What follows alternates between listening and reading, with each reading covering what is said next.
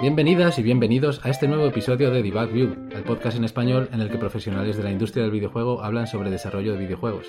Este podcast está presentado por Arturo Cepeda y Litos Torija. Hola Litos, ¿qué tal? Hola tío, buenos, buenos eh, tardes, días, tardes, no sé. Eh, nada, aquí encantado ya de grabar nuestro programa pre-navidades.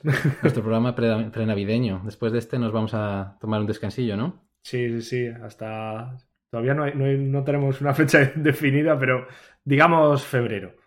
Digamos febrero, sí. Nos vamos a tomar un, descansillo después de este. Así que nada, seguramente va a merecer la pena. Sí, para volver con más fuerza todavía. Para volver con más fuerza. Muy bien. Vale, en el episodio anterior tuvimos con nosotros a Emilio López, programador de rendering que ha formado parte, entre otros, del equipo de desarrollo del espectacular Forza Horizon 5. Emilio nos contó en qué consiste el trabajo de un programador de rendering y cómo se comprueba que los resultados visuales a los que se llega son los deseados. Además hablamos con él de otros temas como la preparación de entrevistas de trabajo y por si todo esto fuese poco, también nos explicó cómo funciona la tecnología Nanite de Unreal Engine 5, nos contó unas cuantas anécdotas, incluso nos reveló la manera en que pidió matrimonio a la que ahora es su esposa. Un episodio que a nuestro juicio desde luego no tiene desperdicio y que os recomendamos escuchar si todavía no habéis tenido la oportunidad. Como siempre ya sabéis que podéis hacerlo en iBooks, Apple Podcasts, Google Podcasts, Spotify y YouTube. Y dicho esto, vamos a comenzar con el episodio de hoy. Como sabéis, los estudios desarrolladores de juegos indie suelen ser pequeños, suelen estar formados por pocas personas. Eh, aquí en Debug View hasta ahora hemos tenido como invitados desarrolladores indie que formaban parte de equipos de dos personas, pero en esta ocasión vamos a ir un paso más allá y vamos a conocer a la enigmática figura del solo developer. Para ello vamos a recibir al único integrante de Second Player Games, el cual actualmente se encuentra compatibilizando su trabajo como ingeniero de sonido y productor musical con el proyecto Full Circle, videojuego que a pesar de estar todavía en desarrollo está generando una gran expectativa en las redes sociales. Así que nada, Litos, cuéntanos a, quién tenemos hoy. Pues como hemos dicho antes, antes de irnos por Navidades, hemos decidido cruzar el charco y visitar Latinoamérica por primera vez. Y de guía, pues creo que no hay nadie mejor que el polivalente, el musical, el señor de los sprites en entornos 3D, orgullo del Perú, Adolfo Gazzo. Bienvenido. Hola, hola, ¿qué tal? ¿Cómo están? Arturo Litos, gracias por tenerme acá. Este, gracias a ti. No sabía que era el, maestro de los sprites, pero gracias por... Hombre, con lo, bonito que se ve Full, full Circle, eh, desde luego tienes que ser el maestro de los sprites. Eres, oficialmente el maestro de los sprites. Perfecto, agradecido por el título. Listo, nada, este... Eh, bueno, como ya mencionaron, yo soy de Perú, soy ingeniero de sonido de profesión, eh, game developer de casualidad. y y nada, de hecho, eh, ser un solo developer creo que es un, una perspectiva bastante peculiar de hacer videojuegos o hacer cualquier cosa en realidad que requiera creación y ser multidisciplinario. Y es algo muy, muy bonito en realidad porque vas aprendiendo de todo mientras vas haciendo, porque no, uno no nace sabiendo absolutamente todas las artes que requieras. Y uno pensaría tal vez, no sé, que solo es eh, arte visual, sonido, programación, pero no, inclusive todo el aspecto del marketing, de moverte en redes, de, no sé, por ahí ser amigo, entre comillas, de personas que eventualmente pueden ser parte de una comunidad, eh, es eh, importante también. Y no sé, mm. hablemos, preguntemos, comentemos lo que ustedes quieran saber. Hablemos, sí es verdad que está bien que lo comentes porque es verdad que normalmente los que somos desarrolladores de juegos es como que olvidamos toda esa otra parte, ¿verdad? Del marketing y todo eso que, que cuando te metes en desarrollo indie es imprescindible tener en cuenta, ¿no? Tanto, tan importante o más que el resto, claro. Sí, de hecho, este, o sea, uno antes de lanzarse a hacer algo, un proyecto grande, porque uno ya de antemano sabe que vas a estar ahí unos buenos años, eh, creo que lo sensato sería ver un poco, analizar cómo está eh, la, industria o el mercado en este caso para ver qué es lo que suelen hacer otras, eh, otros juegos, otras marcas en cuanto a eso, en cuanto a construir una comunidad, que hoy en día es casi casi a la par con hacer un buen juego. O sea, tú puedes tener el juego del año increíble visualmente, increíble en la, historia, el gameplay y todo, pero si es que nadie te conoce, ¿qué, qué va a pasar? No, eventualmente nadie lo jugará y se echará a perder. Así que es importante, según lo que yo creo, obviamente hay mil maneras de hacer las cosas, eh, como que empezar, ni bien puedas, a presentarte en, el entorno, ¿no? Y crear una comunidad por ti mismo. Que de hecho estoy todavía en proceso de eso. No, no, no es que tenga ya la comunidad más enorme del mundo, pero sí veo que hay interés por parte de la gente, así que ahí vamos. Sí, desde luego. Yo te quería preguntar, eh, bueno, más o menos ya me has dado una pista, pero la primera pregunta que tenía yo apuntada aquí para, para ti es, digamos, ¿cómo se prepara uno para poder hacer de todo, entre comillas? Porque claro, em, es verdad que depende del tipo de juego, porque hay juegos, eh, un ejemplo así sencillo sería el Tetris, que es, digamos, eh, puramente gameplay, que ahí no hay, mm, no hay demasiado aspecto artístico, por supuesto, tampoco de sonido, ni de narrativa, ni de otras cosas. Pero en el caso de Full Circle y de muchos juegos indie que vemos hoy en día, eh, pues sí que hay un componente importante de arte visual, también tiene mucha carga de programación, por supuesto, tiene sonido, hay también narrativa, incluso ciertos aspectos cinematográficos como movimientos de cámara y demás, y eh, cutscenes y todas estas cosas. Entonces, ¿cómo, ¿cómo se prepara alguien para poder hacer todas esas cosas? Porque bueno, ya has dado una pista, ¿no? De que es, eh, es una cosa que se hace gradualmente, ¿no? Que tú, digamos, vas aprendiendo mientras vas desarrollando. Sí, de hecho, yo imagino que para cada caso es diferente, ¿no? Hay gente que tiene backgrounds distintos. Por ejemplo, en mi caso, mi background profesional es de audio, así que digamos que la parte de audio medio que ya la tengo hecha, no tengo mucho que aprender más que cómo implementarlo, digamos, si queremos hacer audio dinámico ya dentro del mundo de, de del videojuego, ¿no? Sin embargo, eh, en mi caso específico, he sido un poco, no sé, suertudo afortunado, como quiero decir, que en mi familia mi, mi papá es programador, Así que desde chico, desde, yo desde muy chico sabía que se podían hacer juegos, porque, o sea, mi papá los jugaba. Mi papá jugaba bastante lo que son este point and click adventure games como eh, Monkey Island o los de Sierra, King's Quest, todos esos. Y la verdad es que para mí también es un género de mis favoritos. Y la cosa es que yo lo veía jugar y todos participábamos, somos tres hermanos.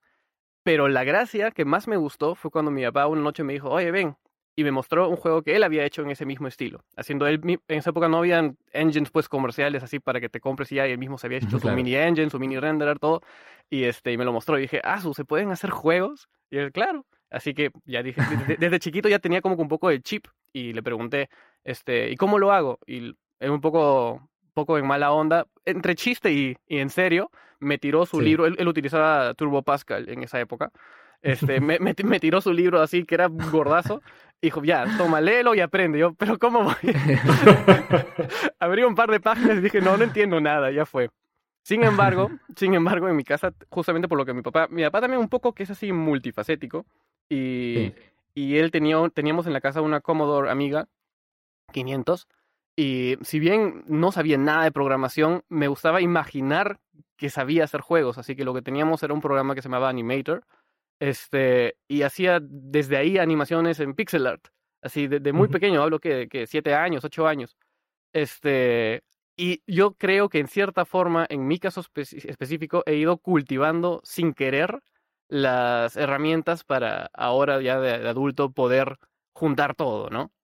Sin embargo, igual uno tiene que estar constantemente, creo yo, aprendiendo e investigando y ver qué más se puede hacer. Y una cosa que me parece a mí muy, eh, no sé, importante o sensata de hacer antes de lanzarte a hacer un juego es ver cuál mm. es tu, tu envergadura, digamos, cuánto es lo que puedes abarcar y jugar un poco a favor de tus desventajas, por decirlo así.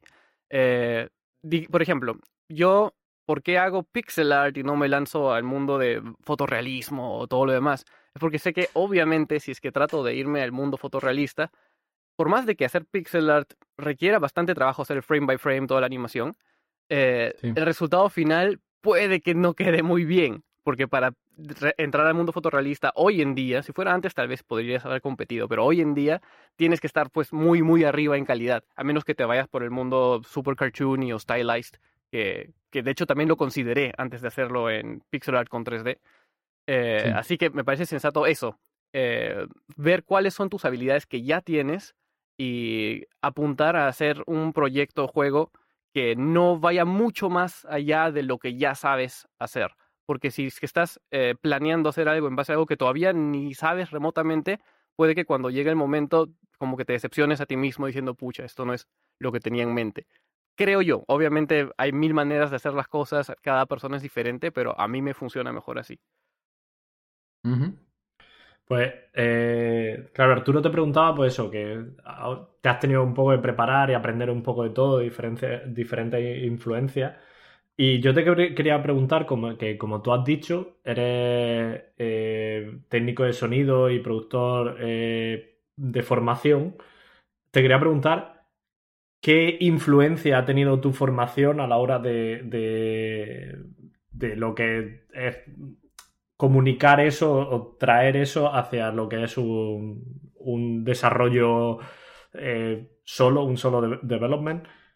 Mm, ¿Qué influencia ha tenido ya no solo en el área de, audio, sino en el, de cómo has afrontado el resto de, partes, ¿no? De la parte de arte, de programación, etcétera.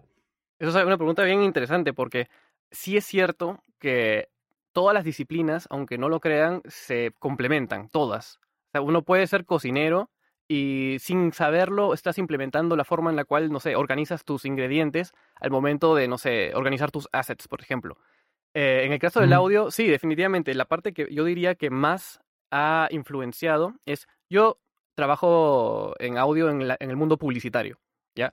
Y en el mundo publicitario, eh, muchas veces el cliente manda, ¿no? O sea, él es que finalmente es la marca que está pidiendo cualquiera que fuera la, la música y tú tienes que hacer eso. Y muchas veces uno como que se enamora de su hijo, o sea, de su música, por decirlo así, pero es muy probable que el cliente diga, no, no me gusta y te la botan totalmente.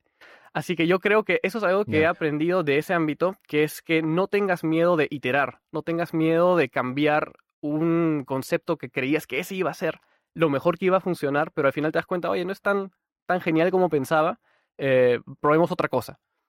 Eh, eso es algo que, ha influenciado mucho mi, formación del mundo de audio slash publicitario y también eh, el hecho de componer, o sea, componer música eh, de por sí tienes muchos elementos, tienes muchos elementos que funcionan en, en conjunto y mutuamente se apoyan y, y demás. Yo siento que mm. eh, hacer un videojuego es, es igual. Sé, yo ahí voy a seguramente crear muchas contra muchas eh, personas que no estén de acuerdo conmigo, porque sé que hay diferentes maneras de hacerlo. Pero, por ejemplo, en mi caso, yo me va muy mal eh, quedarme netamente programando y con programmer art, o sea, solo con bloques y, y pelotitas y cosas que representen eventualmente mi, mi visión. A mí sí, se me hace muy necesario tener, aunque sea algo que se asemeje a lo que finalmente se va a ver. Y tal vez por eso es que mis, mis videos de desarrollo ya se ven relativamente aproximados a lo que va a ser, eh, sin tener en realidad tanto contenido realizado.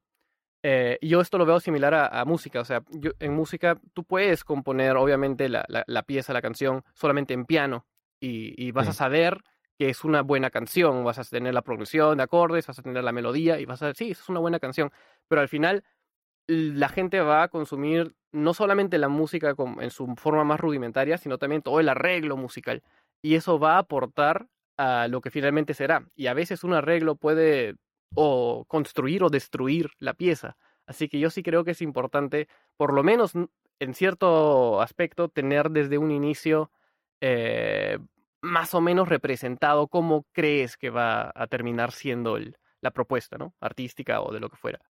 No, pues sí, interesante. Es verdad que es muy común que nosotros los, programadores trabajemos eh, con esferas y eh, cubos y cosas de esas. Sí. Pero es verdad que, que, motiva más cuando vas viendo, cuando todo, eh, cuando todo está junto, ¿no? Cuando todo está ya... Sí, cuando ves progresión. Sí, cuando ves ahí una progresión. Cuando dejas de ver un placeholder y ves el contenido final o semifinal, dices, ¡guau! Increíble. Sí, inclusive yo veo que muchos este, programadores todo lo que es juice, como le llaman, o sea, el, feedback visual y sonoro, lo agregan un poco después, o sea, se concentran primero en la, la mecánica y el gameplay, game, loop esté perfecto, y al final, bueno, ahora hagamos que se sienta rico, ¿no? Hagamos, este, pongámosle screen check o flashes o sonido, lo que fuera. Este, sin embargo, yo a veces siento que eso es similar a la típica frase que se utiliza a veces en cine, que es, esto se arregla en post. ¿Ya? Sí. que, que, a veces tú tienes algo que dices, sí, funciona, está bien, pero para que sea perfecto, ya luego en post le metemos eh, los, los chiches, ¿no? Este, y por eso yo sí creo que, no, no totalmente, o sea, no tiene que ser todo, obviamente, pero tener algo de ya de juice desde un momento de estar probando te da una idea más clara de qué es lo que va a ser realmente. Por eso digo que tal vez algunos me digan que estoy loco, pero así me ha funcionado a mí por lo menos. No, pero sí, sí, es un, punto de vista interesante, está bien. Yo otra cosa que te quería preguntar es eh, algo que seguramente o que potencialmente puede ser útil para otras personas que estén en la situación de estar en un, en un equipo indie pequeño o incluso ser también solo developers, que es eh, cómo se consigue un publisher siendo solo developer. Ya, de hecho hay diferentes maneras. En mi caso, o sea, no es que lo hayamos anunciado oficialmente así a lo grande, pero si es que entras a mi Steam page ya se puede ver, porque está ahí, dice Deck 13. Este, En mi caso específico, ellos me, me, buscaron, este, porque vieron, digamos, la interacción en, en redes, de, digamos que había, a pesar de no tener nada, de ser una cuenta relativamente nueva, ya había mucha gente interactuando y el rate entre este, comentarios y retweets y demás era medio alto. Así que por ahí también está el ojo del, del publisher, ¿no? Que, que, que, le da fe a un proyecto y, y, como que apuesta por él. Sin embargo, existe pues también lo que son los pitches. Y básicamente e, el pitch es vender tu, tu, tu idea a, a, alguien para que la compre. Usualmente si es que lo acompañas de un demo, lo acompañas de un, este, de un slice, este, mejor. Por ejemplo, aquí en, en Perú, el, el Estado hace concursos para fomentar ¿no? también la industria del videojuego. A, raíz de la pandemia, en realidad, porque antes de eso no había nada. Pero como en la pandemia levantó todo lo que es eh, eh, entretenimiento, computadoras y todo lo demás, ahora hay una, una financiación con concurso. Así que eso vendría a ser, digamos, que un pitch a nivel gobierno, por decirlo así, donde también te pueden financiar. Y, nada, las, las, los requisitos es básicamente hacer una presentación eh, y un, este, eh, una demostración básica de cuál es el, el, la idea, ¿no? El gameplay loop y lo demás. No sé cómo sería realmente en la industria oficial, ¿no? Donde un solo developer está buscando este, publishers eh, o un equipo indie. Porque, como sí. digo, en mi caso específico no he tenido esa experiencia. Yo vengo en realidad de un mundo muy distinto al mundo del desarrollo. Es más, acá yo soy parte de una comunidad en Discord de desarrolladores peruanos que sí están uh -huh. ahí, que, que, la luchan, que le dan, que están, que mandan sus demos para todos lados. Y este. Y veo que hay cosas muy buenas, hay, hay, propuestas bien, bien interesantes. Pero en mi caso no he estado presente en ese mundo. Así que por eso digo que un poco de casualidad he terminado dentro de este rubro. Vale, o sea que en tu caso ha funcionado muy bien el, el hecho de ir publicando en redes sociales progresos, simplemente, ¿no? Es que para mí yo me imagino que tiene que ver con el hecho de que vengo del mundo publicitario. Eh, uh -huh. por, porque allá, a, aquí en, por lo menos en Perú, la publicidad está muy, muy bien valorada. Eh, siempre en lo que son estos concursos de los EFI Awards y demás, siempre Perú para ganando oros y premios. Así que digamos que somos mm. muy, muy, muy proactivos en cuanto a convencer. En cuanto a. Este, no sé finalmente si es que resulte, pero el punto es de que aparentemente mm, eh, le damos mucho énfasis a la publicidad. Que yo veo, por ejemplo, que en algunos eh, casos no es así. Y yo por lo menos sí entré yeah. con esa mentalidad de, de, publicista, por decirlo así. Mi hermano es, es más, es redactor publicitario y mi novia es comunicadora, así que todos estamos como que con ese, esa, ese, ese, chip un poco. Y, y yo cada vez que, que, que publico pienso, ok, vamos a analizar qué hashtags están haciendo otros y que funcionan. Luego, lo bueno es que en Twitter, por ejemplo, cuando escribes un hashtag te figura cuántos han habido en la última hora o en el último día. Yo siempre trato de utilizar los que tienen más indicadores. Este, mm. Igual en Reddit. Eh, que ah, por cierto, este, no solamente el mundo está en, en, Twitter. Yo lo que a mí extrañamente me funcionó muy bien fue sí. eh, una página en Facebook, que ya ahora ya ni siquiera uso mucho Facebook, eh, pero que en ese entonces era igual, era como que un, un grupo para desarrolladores y que en Screenshot Saturday, como todos publican sus cosas. Eh, y ahí tuvo bastante tracción mi proyecto y desde ahí lo redireccioné hacia Twitter, porque sí, sí me parece importante que estén como que la mayoría en un solo sitio, porque si no, como que estás desperdiciando vistas, por decirlo así. También tengo mi YouTube, pero eso está como que un poco aparte, por si acaso, por si acaso algún día llega un número interesante. Te voy a tener que, pedir entonces eh, consejo para la cuenta de Twitter de DebugView porque soy un desastre. ah, ya, normal, lo podemos ver, ¿eh? En serio. Normal. Sí, o sea, el, el truco número uno es, eh, y eso también yo lo hablé con los publishers mismos, que como que aparentemente la publicidad cambia, pues cambia a cada, a cada rato va cambiando la, la tendencia, la moda, todo lo demás. Y este, antes lo que era norma en Twitter eran los GIFs. El GIF cortito y chistoso, listo.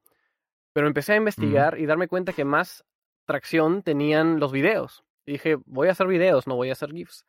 Este, y sí, los videos tienen más vistas que GIFs. Y bueno, las imágenes ni hablar, casi nunca tienen vistas.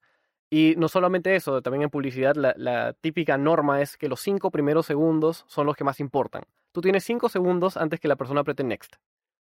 Así que, ah, eh, por, por ejemplo, lo que yo hago eh, en mis videos es que hago que mi primer frame sea un snapshot de, digamos que la parte que yo siento que es más atractiva visualmente. Por más de que mi video empiece en totalmente otra parte. Eh, que es un poco lo similar al thumbnail, ¿no? De, de YouTube. Sí. Este, Pero veo que en Twitter no, no, no, no lo hacen mucho y veo muchos videos que empiezan en negro.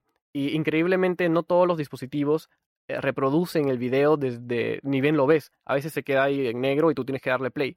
Y a menos de que el, el, el, titular sea muy, muy llamativo, este, dudo que, que, lo vean. Así que por lo menos yo trato de hacer que esos primeros segundos sean enganchen. ¿no? Pero obviamente no es, no es la norma, no siempre funciona. A veces tiene suerte, a veces no tiene suerte. Nada, a partir de ahora voy a empezar a hacer vídeos de Arturo y los voy, los voy, a, los voy a poner para, para, atrapar gente al podcast. No sé, no sé, si, no sé si ayudará mucho eso. ¿Quién sabe? Se puede probar.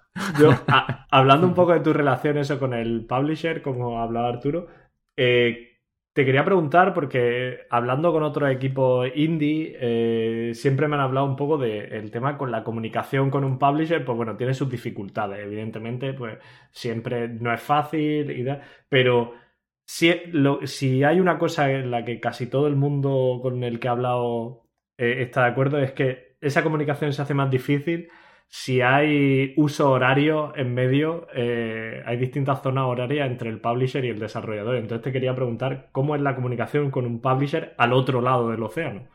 Sí, de hecho es cierto lo de los tiempos, es difícil coordinar medio que hemos encontrado un horario que nos funciona, que es para mí a las 10 eh, de la mañana y para ellos a las 4 de la tarde más o menos. Eh, sin embargo, aún así a veces hay cositas que, que se interponen, digamos. Pero no, en mi caso, digamos, lo que es comunicación directa con el publisher, digamos, encargado, eh, va muy bien. y no, no, sé si será nuevamente suerte. Creo que en mi caso ha habido mucho factor suerte. Eh, es que, no sé, por algún motivo tenemos cosas en común más allá del mundo del desarrollo de videojuegos, como que a ambos nos gusta el metal, eh, él tiene relación con Perú, yo tengo relación con Alemania, es como que hay cierto vínculo más allá de la relación desarrollador-publisher que creo que hace que funcione bastante suelto, como que con confianza, ¿no? Y obviamente siempre sí hay momentos en los cuales se hablan de cosas más serias, como que de tiempos, este, llegar a tal milestone y demás, em, donde sí, las cosas se ponen un poco más serias, pero no ha habido mayor problema que no se haya resuelto conversando. Así que en mi caso ha estado bastante bien. Pues eh, está bien que menciones eh, conceptos como el milestone y los tiempos y demás, porque te quería preguntar, otra pregunta que tengo yo apuntada es cómo se planifica un proyecto cuando eres un solo developer, cómo organizas las tareas. Porque claro, nosotros, o sea, cuando tú trabajas en una empresa, digamos que hay, mm, hay personas y departamentos especializados en, lo que es la gestión de proyecto, de definir, de definir maestros, de definir tareas, de definir objetivos. Pero claro, ¿cómo, cómo se hace todo esto cuando, cuando se es un solo developer? ¿Cómo te organizas? Ya, de hecho eso es lo más complicado, creo yo. Es definitivamente la parte más complicada de, de desarrollar un juego solo, organizarse. Me puedo imaginar. Porque, bueno, aparte de que yo sigo trabajando en audio, o sea, no, no dispongo de las 24 horas del día para trabajar 100% en, en el juego, Eh, ignorando eso, también está el asunto de hay muchas artes eh, y muchas, muchos diferentes rubros de, que se tienen que considerar al momento de desarrollar un juego. Y muchas veces se tienen que hacer en paralelo. Por ejemplo, eh, la narrativa, en mi, en mi, caso que es un RPG, este, la historia y la narrativa es muy, muy importante dentro de lo que es el juego. Y, pero, pero eso me va a dictar finalmente qué assets voy a crear, tanto en 3D o en pixel art. Así que es como que obligatoriamente tengo que estar saltando de uno a otro para saber qué es lo que necesito. Yo lo que hago, en mi caso, que me funciona bien, no perfecto, pero básicamente por lo que hay trabajo de audio de mi vida día a día, este, es yo me he creado un, un dashboard en una, una plataforma que se llama Milanote o Milanote, no sé cómo se pronuncia, que básicamente es como un Trello, este, donde tengo diferentes categorías, ¿no? Este, world building, eh, la historia, eh, referencias, y tengo todo en un solo sitio. Y mm. ahí, digamos que puedo entrar y ver qué es lo que, en qué es lo que he estado trabajando y al toque encontrar la, la, digamos que la parte donde debo seguir trabajando. Sin embargo, esto sí es una cosa que conversé directamente con, este, con los publishers, porque justamente ellos tienen más experiencia pues, en, ver el proceso de, de el desarrollo de un videojuego y presionar tiempos y demás. Y yo literalmente pregunté, ¿qué es lo más recomendable en cuanto a eh, cuánto tiempo quedarte en una sola área? Por ejemplo, yo estuve muchos, muchos meses centrado en el desarrollo de la mecánica de las, de las batallas, de, de lo que son peleas. Ya era como que estaba concentrado en eso, todos los días, todas las horas, y dejé totalmente de lado lo que es el, eh, la historia, los, los, assets mismos y demás. Este, Y me dijeron que este, si bien está bien, se necesita ver progreso este, en general. Así que porque si, me quedo eternamente desarrollando mecánicas, mecánicas, mecánicas, mecánicas, finalmente tendré un montón de mecánicas, pero no tendré nada del juego hecho, básicamente. Tendré un, un, lugar de prueba y se acabó. Este, así que digamos que lo que me recomendaron es tratar de hacer las mecánicas más importantes. Ni siquiera tienen que estar totalmente realizadas y perfectas como para poder empezar a crear contenido. Eso, eso me pareció una buena forma de trabajar y este, de paso que también te, te cambias el switch, ¿no? Porque estar todo el rato viendo programación también puede cansar. Y si es que estás saltando de programación a arte, a música, es un poco mejor. en mi caso, yo sé que usualmente música es algo que o dejan para el final o lo hace otra persona. Pero en mi caso, yo, sí, yo, sí, yo sí necesito por lo menos tener, si es que no es una música creada, aunque sea una música de archivo, que se asemeje al feeling que quiero tener en el, en, el nivel o en la zona. Porque yo sí trabajo mucho a, a, lo que es la sensación que te da, más allá de lo que estás viendo y lo que estás jugando. Es como que si es que yo siento que el, que el nivel funciona con todo y atmósfera, eh, me parece bien. Tal vez también por eso mis juegos favoritos tienen que ser juegos muy atmosféricos, como que dependen mucho de ese feeling, más allá de que te estén mostrando algo así muy... Sí, pero además es lo que dices, que, es bastante más refrescante el no estar eh, enfocado en, en, una sola, en una sola mecánica, en, en una sola feature sino que puedes saltar un poco, refrescarte y volver luego y verlo con otros ojos y con otra perspectiva y decir, vale, no he encontrado la solución, pero ahora sé que, que lo que de verdad le da el buen feeling es esto y, hablando de volver a ver, a veces no es tan bueno, porque a veces vuelves, ves tu código y dices, ¿qué, ¿qué he hecho acá? Pues esto lo, podía, Hacer, esto lo podía hacer con una línea. pasa, eso también pasa aunque solo programes. no, especialmente, como yo digo, yo no soy un programador de profesión y he aprendido muchísimo en lo que es el desarrollo eh, desde que empecé. Y yo veo literalmente mis primeros códigos, que son los más básicos del mundo, como para, no sé, moverte o qué sé yo. Y digo, me, he complicado la vida para hacer algo tan sencillo que se podía hacer con que tres líneas y, y ya estaba. Y a veces también está esa pregunta, ¿me dedico a hacer refactoring o ya lo dejo así nomás y sigo? Y, yo creo que estoy un poco en el intermedio. O sea, ahí en mi, en mi dashboard que les mencioné, tengo anotado hacer refactoring de todo el sistema de batalla, porque hoy por hoy estoy haciendo un montón de cosas que estoy seguro que me están haciendo taxing en el performance bastante, estoy segurísimo. Este, eh, sin embargo, también está el punto de que al ser solo developer, eh, no estás con un equipo. Así que usualmente las buenas prácticas de programación, si bien son geniales y son probadas y funcionan y te facilitan la vida, la gran ventaja son que puedes trabajar en equipo, que cualquier persona puede entrar, ver tu código y decir, ah, ok, listo, y sigue trabajando. Pero al estar solo, un poco que no, no, digo que tienes permiso a ignorarlo porque lo ideal sería no hacerlo, pero, pero en mi caso, que no lo hago de profesión y no he tenido la formación de buenas prácticas, este, obviamente van a haber cosas que no se recomiendan en cuanto a estructura, más que nada. Eh, pero no va a haber tan gran problema porque no es que haya una segunda persona que tenga que entrar a mi código y entenderlo. Así que no, no te genera tanta presión en ese aspecto. Sí, o, sí, dime, dime. Eh, no, que, que, hablas un poco de lo que es trabajar eh, en equipo y demás. Y te quería preguntar un poco cuáles son los pros y los contras, eh, pues eso, del solo developer con, contra el trabajar en equipo, ¿no? ¿Qué echas de menos de trabajar en equipo y de qué te alegras de trabajar solo? Ya, de hecho, hay un gran contra de trabajar solo. Voy a empezar por los, por los contra primero, que es la falta de segundas perspectivas. Este, en el mundo creativo, yo creo que es muy importante tener una dupla, aunque sea, para pimponear ideas. Porque a veces uno tiene el sesgo personal, ¿no? Como que tú dices, esta es la idea, y esta es la mejor idea, y esta es la idea. Pero basta con que se lo digas a otra persona y te diga, oye, ¿por qué, ¿por qué no haces esto mejor? Y termina siendo algo mucho mejor por el trabajo conjunto de dos mentes. Este, yo usualmente, en realidad, yo empecé este proyecto antes de ser solo con mi hermano. Era, era otro juego, o sea, era otro concepto pero lo empezamos juntos. Eh, él obviamente se iba a encargar de la parte de, historia y todo eso, por lo que es redactor.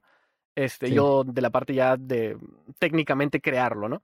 Este, y de hecho sí extraño un poco eso. Y es más, hasta ahora a veces le escribo, oye, ¿tienes tiempo un rato como para pimponear un par de ideas? Este, y todavía me ayuda un poquito en eso, pero es como que una vez cada tres meses por ahí. Eh, de hecho, trato de preguntarle a veces a, mi novia, que como digo, no tiene nada que ver con el mundo de los juegos, pero ella es comunicadora y este, ha trabajado, digamos que en producciones eh, no cinematográficas grandes, pero sí este, cortos y demás. Eh, y a veces me gusta tener una perspectiva que ni siquiera tenga nada que ver con la industria, como para que te dé feedback, especialmente en un género como el que hago yo, que es RPGs, yo creo que perspectivas distintas funcionan. Digamos, si fuera un juego más no sé, gameplay based como Tetris, que decíamos un rato, este, tal vez no sería tan productivo tener una perspectiva cinematográfica, pero en lo que es un RPG o un juego de aventura y demás, yo creo que es bastante rico. Y sí, eso sí se extraña de, de, de ser un solo developer, porque a veces estás solo con tus ideas y la toma de decisiones es más complicada. Como que te quedas atracado en, pero ¿hago esto o no hago esto? Y te puedes quedar una semana decidiendo y al final, mm, no sé, estás perdiendo tiempo finalmente, tiempo productivo. Y los pros mm. es básicamente que tú eres el dueño de la idea, por decirlo así. Yo, lo, yo siempre lo comparo un poco a cuando en una banda sale un integrante a hacer su proyecto solista.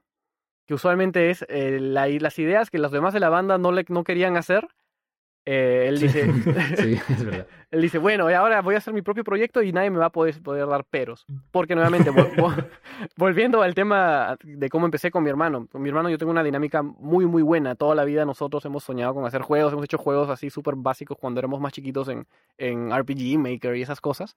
Este... Pero él es una persona muy, muy de ciencia ficción dura. Así, dura y cruda, matemática, realista, nada fantasía eh, y la yo soy fundación de Asimov y cosas así. Tal cual, tal cual. Literalmente acá tengo el libro porque me lo recomendó. Este, y yo soy un poquito más eh, ciencia ficción fantasía, o sea, eh, science fantasy como le llaman algunos. Sí. Este, porque mi, mi, juego, si bien es un RPG que usualmente están ligados un poco a lo medievalón, lo mío va un poco más hacia lo ciencia ficción. Este, y ahí siempre teníamos como que un poco choques de, de digamos, de, la idea final del, juego. Y aparte, más allá de, de, la historia misma, yo, para mí, en lo personal, lo que son videojuegos, me gusta considerarlos arte y un medio de comunicación al final, porque por lo menos en mi experiencia yo he aprendido o ha influenciado mucho en mi vida lo que son las historias o lo que te cuenta el juego, lo que te hace reflexionar eventualmente.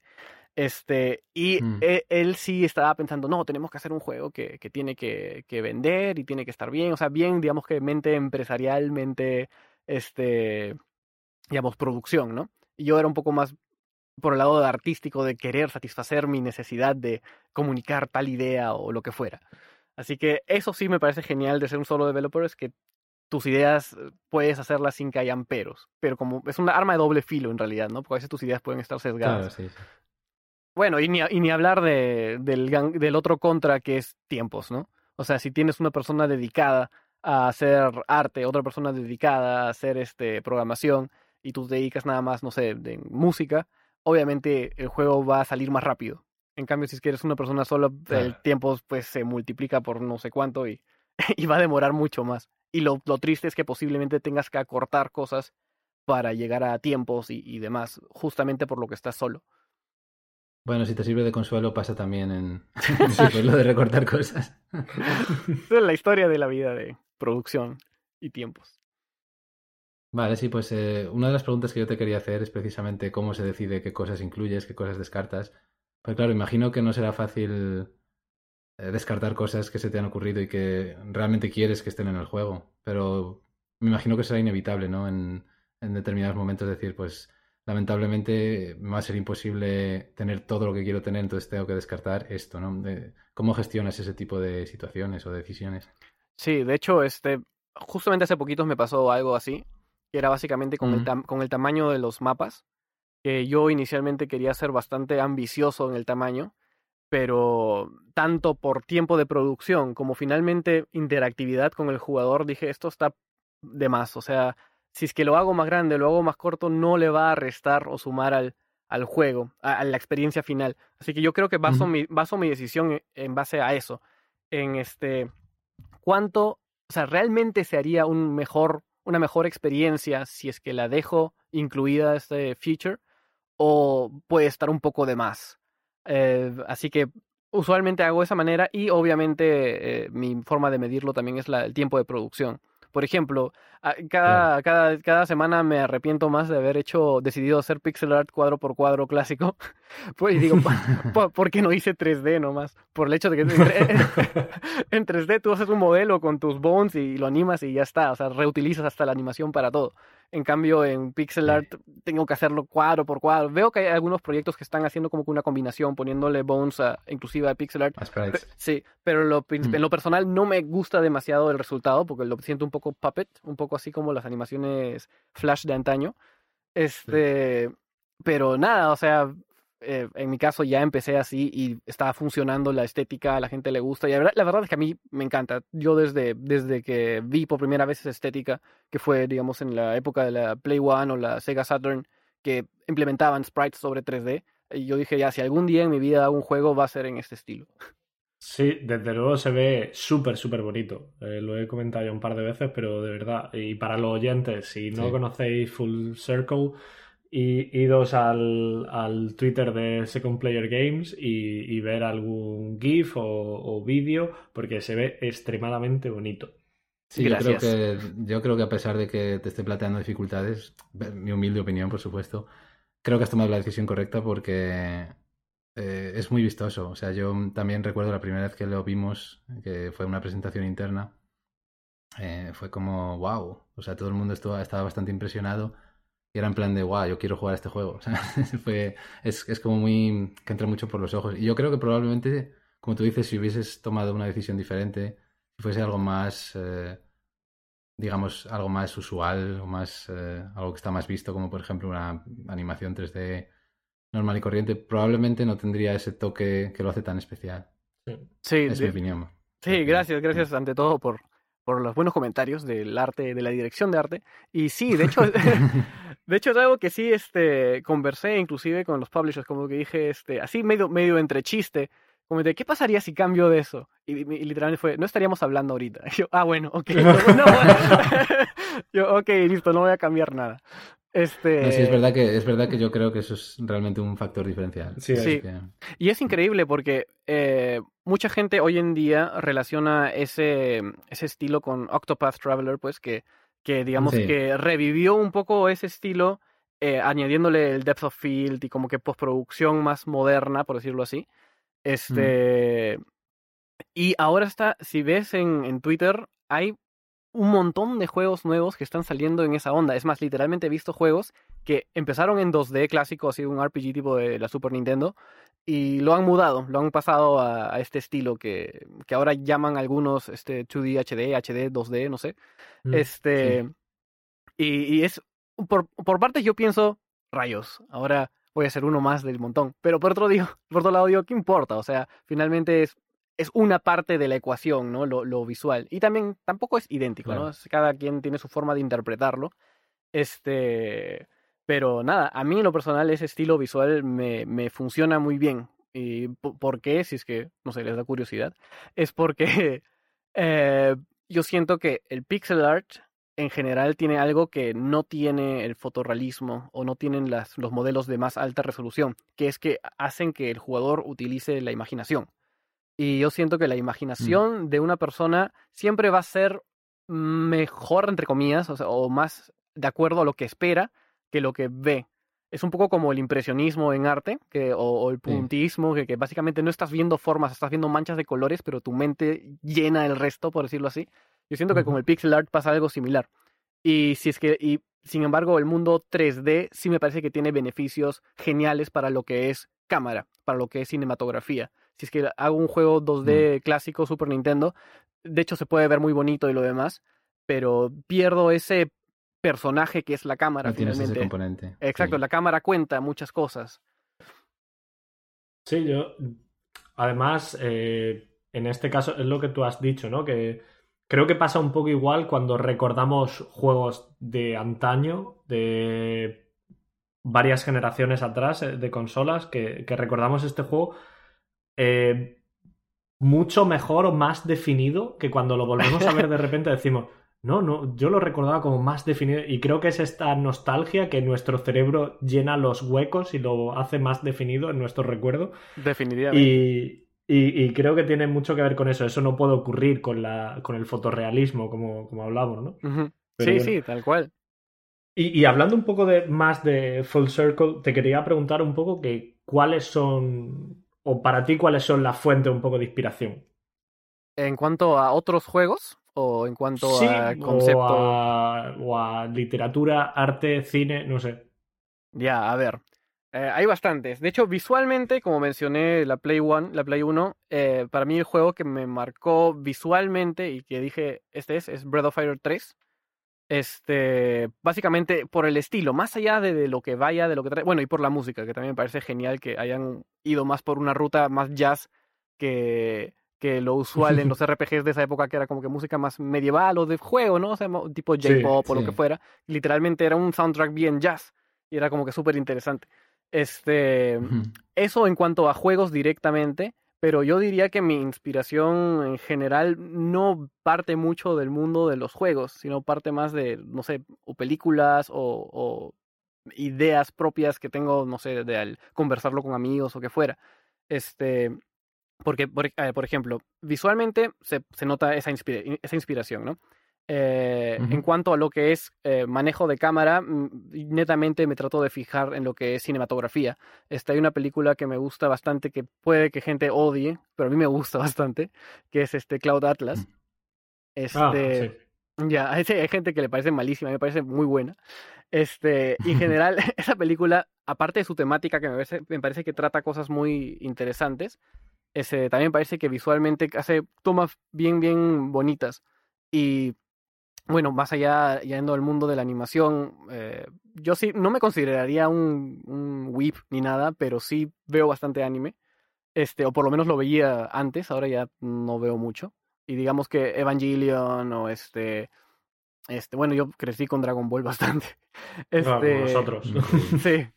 Eh, y digamos que eso también podría decirse que ha inspirado. O sea, uno ve el juego y realmente no nota tanto la, la inspiración que menciono pero yo estoy seguro que una vez que se juegue y se vea más la temática y la, la no, no diría el humor, sino la vibra, este, se, se, podría relacionar más, porque este, yo, hay una cosa que no me gusta mucho de la, de la tendencia actual de los JRPGs, o sea, de los juegos, digamos que donde encajaría en el género, este, que es que hay, hay, bastante fanservice, hay bastantes, como que básicamente todo es, ok, esto es un anime hecho juego y hay como que cosas bien exageradas, chistes bien exagerados, sí, las espadas enormes y un montón de cosas así bien alejadas de lo que vendría a ser la realidad. Y a mí, como mencioné antes, lo que son juegos, me, a mí me gusta que me trasciendan más allá del juego, que me trasciendan en, en mi día a día, que me hagan pensar algo. Y yo siento que mientras más exagerado y alejado de la realidad hagamos algo, más difícil es realmente empatizar con la situación. Así que yo trato de, de, a pesar de que sea pixel art, a pesar de que haya cosas medias genéticas raras y sci-fi, este, trato de aterrizarlo por lo menos en lo que es el feeling, en algo que podría ser plausible, ¿no? O sea, em, y de hecho hay bastante carga política, carga de, de, perspectivas, de este, opiniones, puntos de vista en lo que es mi, mi, mi historia que ya eventualmente se, se, lo sabrá la gente cuando lo juega, este, que creo yo que es más allá del atractivo inicial, que es lo visual, es lo que debería llevarse el, el, el spotlight, digamos. Eh, ahora, al final del día siempre depende del jugador, ¿no? O sea, muchos, hay, hay, un montón de juegos que tienen tremenda narrativa, tremenda historia y la gente dice, oh, qué genial son estos sprites. Y, y bueno, ahí, ahí quedó la idea del autor pero por lo menos para mí sí me sí, este, mis mayores inspiraciones vienen del mundo de, de digamos, filosofar, pensar, analizar este, estados políticos de países, ver qué pasó y tratar de meter eso un poco dentro de la historia, porque al final del día, este, en el mundo real hay montones de historias que se pueden contar y que pueden dar enseñanza y, y, y demás, así que no sé, podría decir que me inspiro bastante, no sé, en el día a día, en el mundo real. sí, interesante. Yo otra cosa que te quería preguntar y que creo que tiene que ser complicado eh, es cómo se mantiene la motivación cuando se es un solo developer. Porque, mm, al menos en mi experiencia personal, cuando trabajas en un proyecto, sobre todo cuando, cuando es bastante tiempo, digamos, cuando se va alargando en el tiempo, pues hay momentos en los que no tienes la motivación al mismo nivel que en otros. Eh, y hay veces que cuesta más. Pero claro, cuando tú estás en un equipo, pues es como que de, una, de alguna manera unos empujan a otros en, en, el sentido de la motivación. Eh, entonces, ¿cómo, ¿cómo se hace para mantenerlo en los días que quizá no te apetece tanto trabajar en ello? Ya, definitivamente eso es algo muy, muy cierto. Eso pasa. Y yo creo que es mm. como en cualquier relación, cualquier tipo de relación, sea una banda musical, una relación de pareja o lo que fuera. Eh, al final del día, la ilusión inicial, la emotividad inicial va a bajar. No digo que se va a ir, pero va a bajar. Sin embargo, ya depende sí. de tu compromiso, de tu, digamos que fuerza de voluntad de querer llegar a la meta final, por decirlo así. Así que yo creo que es bastante eso, bastante cosa de voluntad y de ponerte metas, metas a corto plazo, diría yo, a mí me funcionan mejor que metas a largo plazo. Digamos, digo, ok, uh -huh. este, este mes quiero tener sí o sí este, esta sección lista y así sabes sí. cuál es tu meta de ese momento. Y aunque no lo crean, o seguramente ya lo saben, una vez que logras esa meta, esa emoción del inicio vuelve por un rato. Y luego vuelve a pasar lo mismo. Y luego vuelve y luego vuelve a pasar lo mismo. Así que siento como que hacer, cumplir metas logra despertar esa emoción del inicio. Ahora, yo no he llegado al tramo final todavía, y según lo que leo, dicen que el tramo final es lo peor que hay. Este... Cuesta, sí. Sí, sí, es verdad. Porque estás ahí corriendo contra el tiempo, luchando contra los bugs, cosas que no salen al final, cosas que nunca viste y que de la nada destruyen todo. Así que ya me imagino que cuando llegue ese momento estaré llorando en una esquina.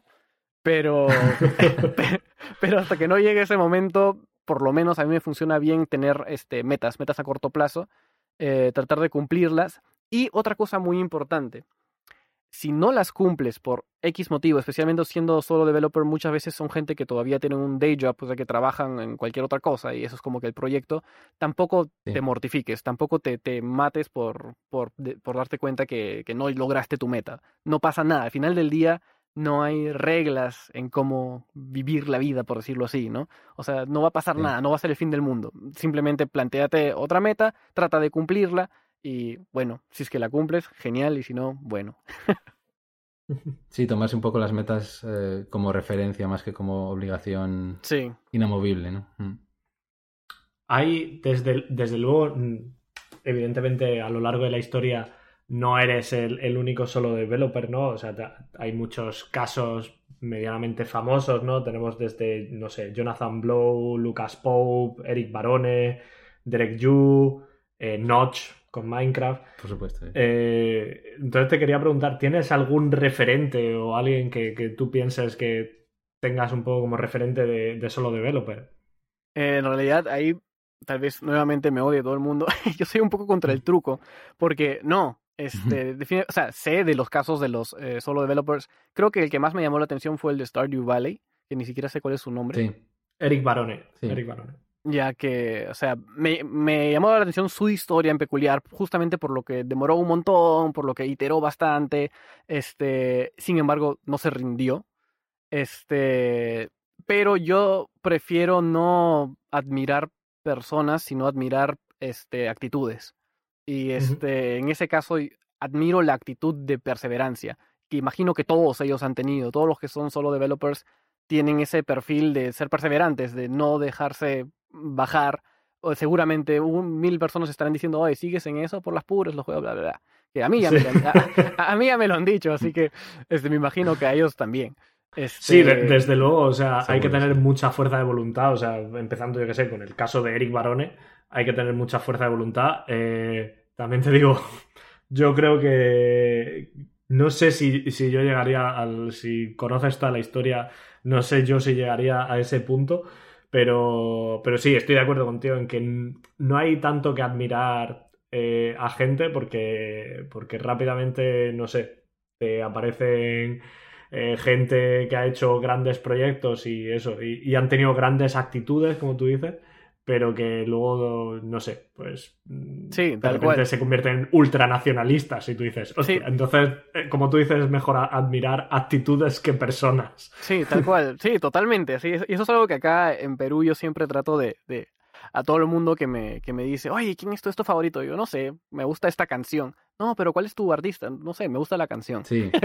es como que eh, yo trato de separar bastante lo que es la persona del achievement o de la actitud o, de lo que fuera. Creo que es más saludable después, porque si no, como dicen por ahí, te topas con alguna sorpresita, algo que tenían bien escondidos y, y ya, ¿qué vas a hacer? ¿Qué vas a hacer con tu, con tu ídolo? Como que vas a dejar de consumir, vas a dejar de usar su, de jugar un juego que, digamos, si fueran juegos, es un juego que te influenció en tu vida un montón, que te ayudó a pasar por momentos muy tristes, qué sé yo, y luego resulta que esta persona que lo hizo es un patán, este, no, pues no vas a quitarle todo el mérito que logró hacer ese juego para ti. Así que yo creo que es mejor admirar la actitud. Y es verdad que, es como complicado que te guste el 100% de algo o de alguien, ¿no? Entonces está, está bien, es interesante la idea de eh, extraer las partes eh, que admirar, por así decirlo. Luego una pregunta que te quería hacer yo también es, eh, ¿hasta qué punto trabaja un solo developer realmente solo? Es decir, ¿tú haces el 100% de las cosas o hay ciertas cosas en las que mm, sientes, digamos, que alguien te ha ayudado o incluso cosas que directamente has encargado hacer a alguien o algo así? O sea, ¿hasta qué punto un solo developer realmente trabaja solo? Eh, yo creo que depende, ¿no? O sea, justamente a veces yo veo otros que se hacen llamar solo developers y veo que la mayoría de veces lo que es audio no lo hacen. Usualmente la música sí la mandan a hacer otro lado. Que este, obviamente hay casos que no. Hay un juego, no me acuerdo cómo se llama. Creo que el de, ah, ¿cómo se llama este juego indie que es inspirado en Mother? Este, ya, ya me olvidé. Ya no importa. Seguramente la gente que escuche lo va a saber con esa referencia porque es muy parecido. Mm. Este, él hizo la música porque también es músico, como que partió de ese punto. Pero este, en mi caso, sí estoy haciendo todo, todo yo. Y si es que diría que alguien me ayuda o algunos me ayudan, es como lo que mencioné, a veces como para comentar ideas así en alto, cojo a cualquier persona como para preguntarle, oye, oye, ¿qué opinas de esto? Este, y por ahí me dan una idea o no, y ya. Ahora, yo, una cosa que me parece súper interesante, que no he logrado hacer todavía, pero quiero hacer, es involucrar un poco, no totalmente, a la comunidad. Este, por ejemplo, a cada rato yo este, recibo textos de gente pidiendo cómo puedo apoyar, cómo puedo, tienes un Kickstarter, tienes algo. Y yo veo que esto no, o sea, no lo hacen por la parte monetaria forzosamente, y si es que yo lo haría, tampoco lo haría por la parte monetaria, pero lo hacen para sentirse parte de. Y em, si bien Obviamente hay todo tipo de comentarios, muchas veces gente comenta y no viene del mundo de desarrollo o de producción, así que no saben realmente lo que implica hacer o deshacer lo que estén pidiendo, pero a veces hay feedback que es bueno, a veces hay feedback que, que sí es valioso.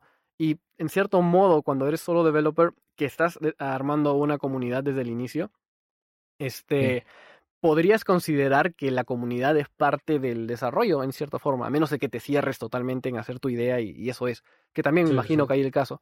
Pero, por ejemplo, a ver, algo muy específico.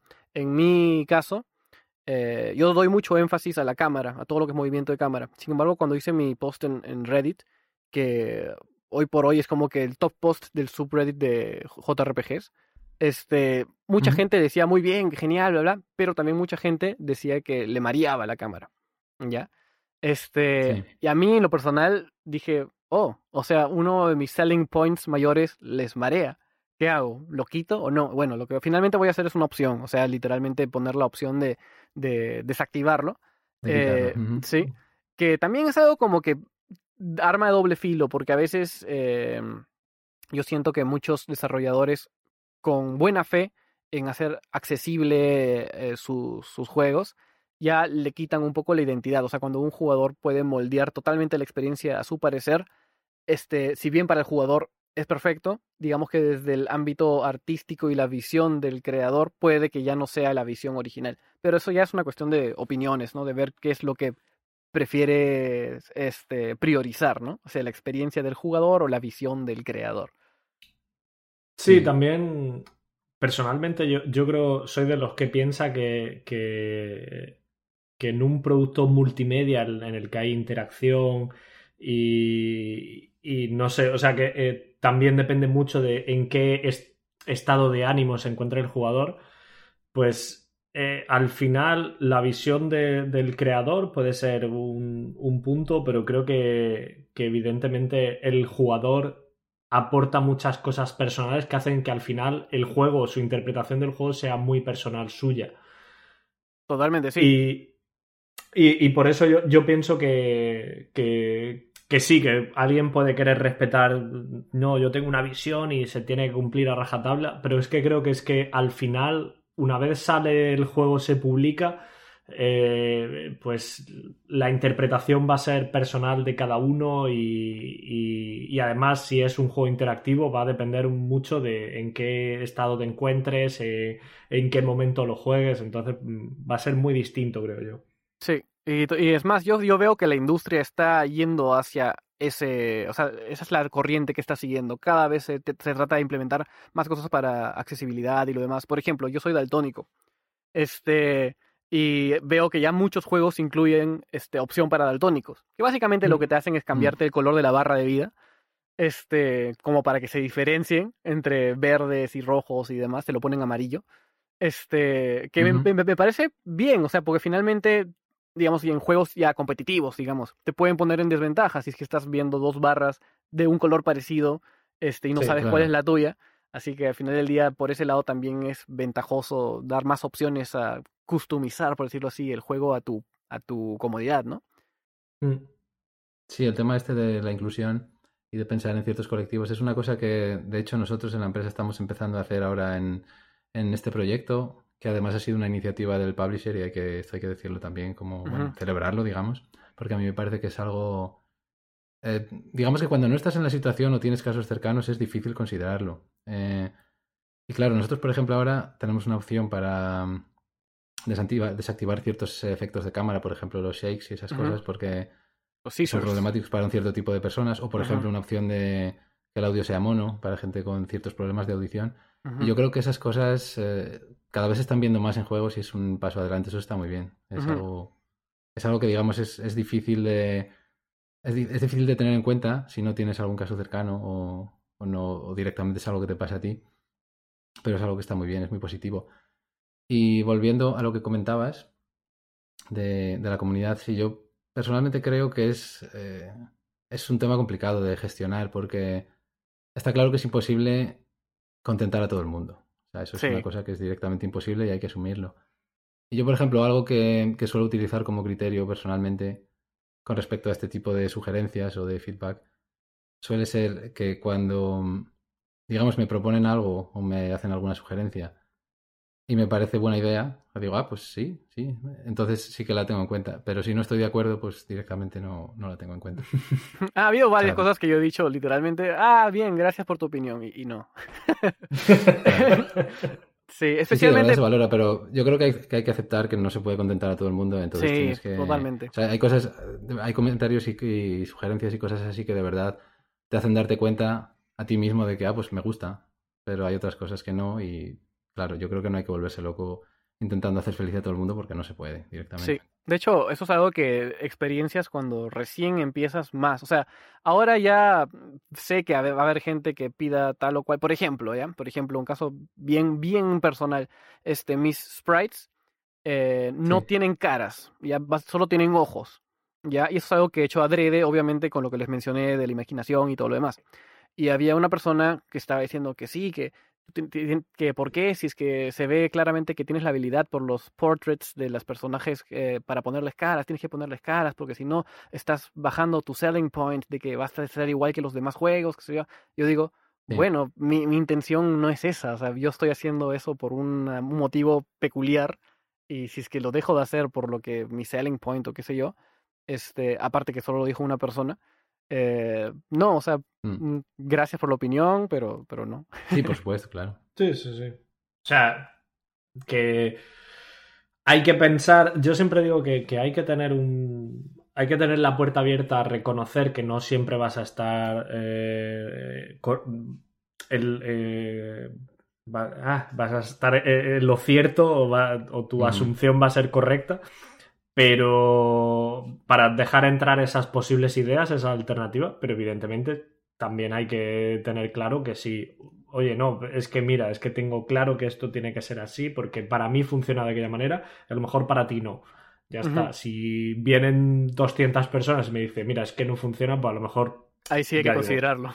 Sí, exactamente. Si, ya es más de una o dos personas y ya es como que la mitad, ya obviamente hay algo que está mal, ¿no? Hay algo que tienes que considerar. Sí, sí, siempre hay que estar abiertos a, críticas eh, en todo, o sea... Por supuesto, sí. Por supuesto, y tener en cuenta que cuando alguien te, te dice algo siempre es con buena intención, claro. O sea, no, no es que te esté atacando. Así es. Mm.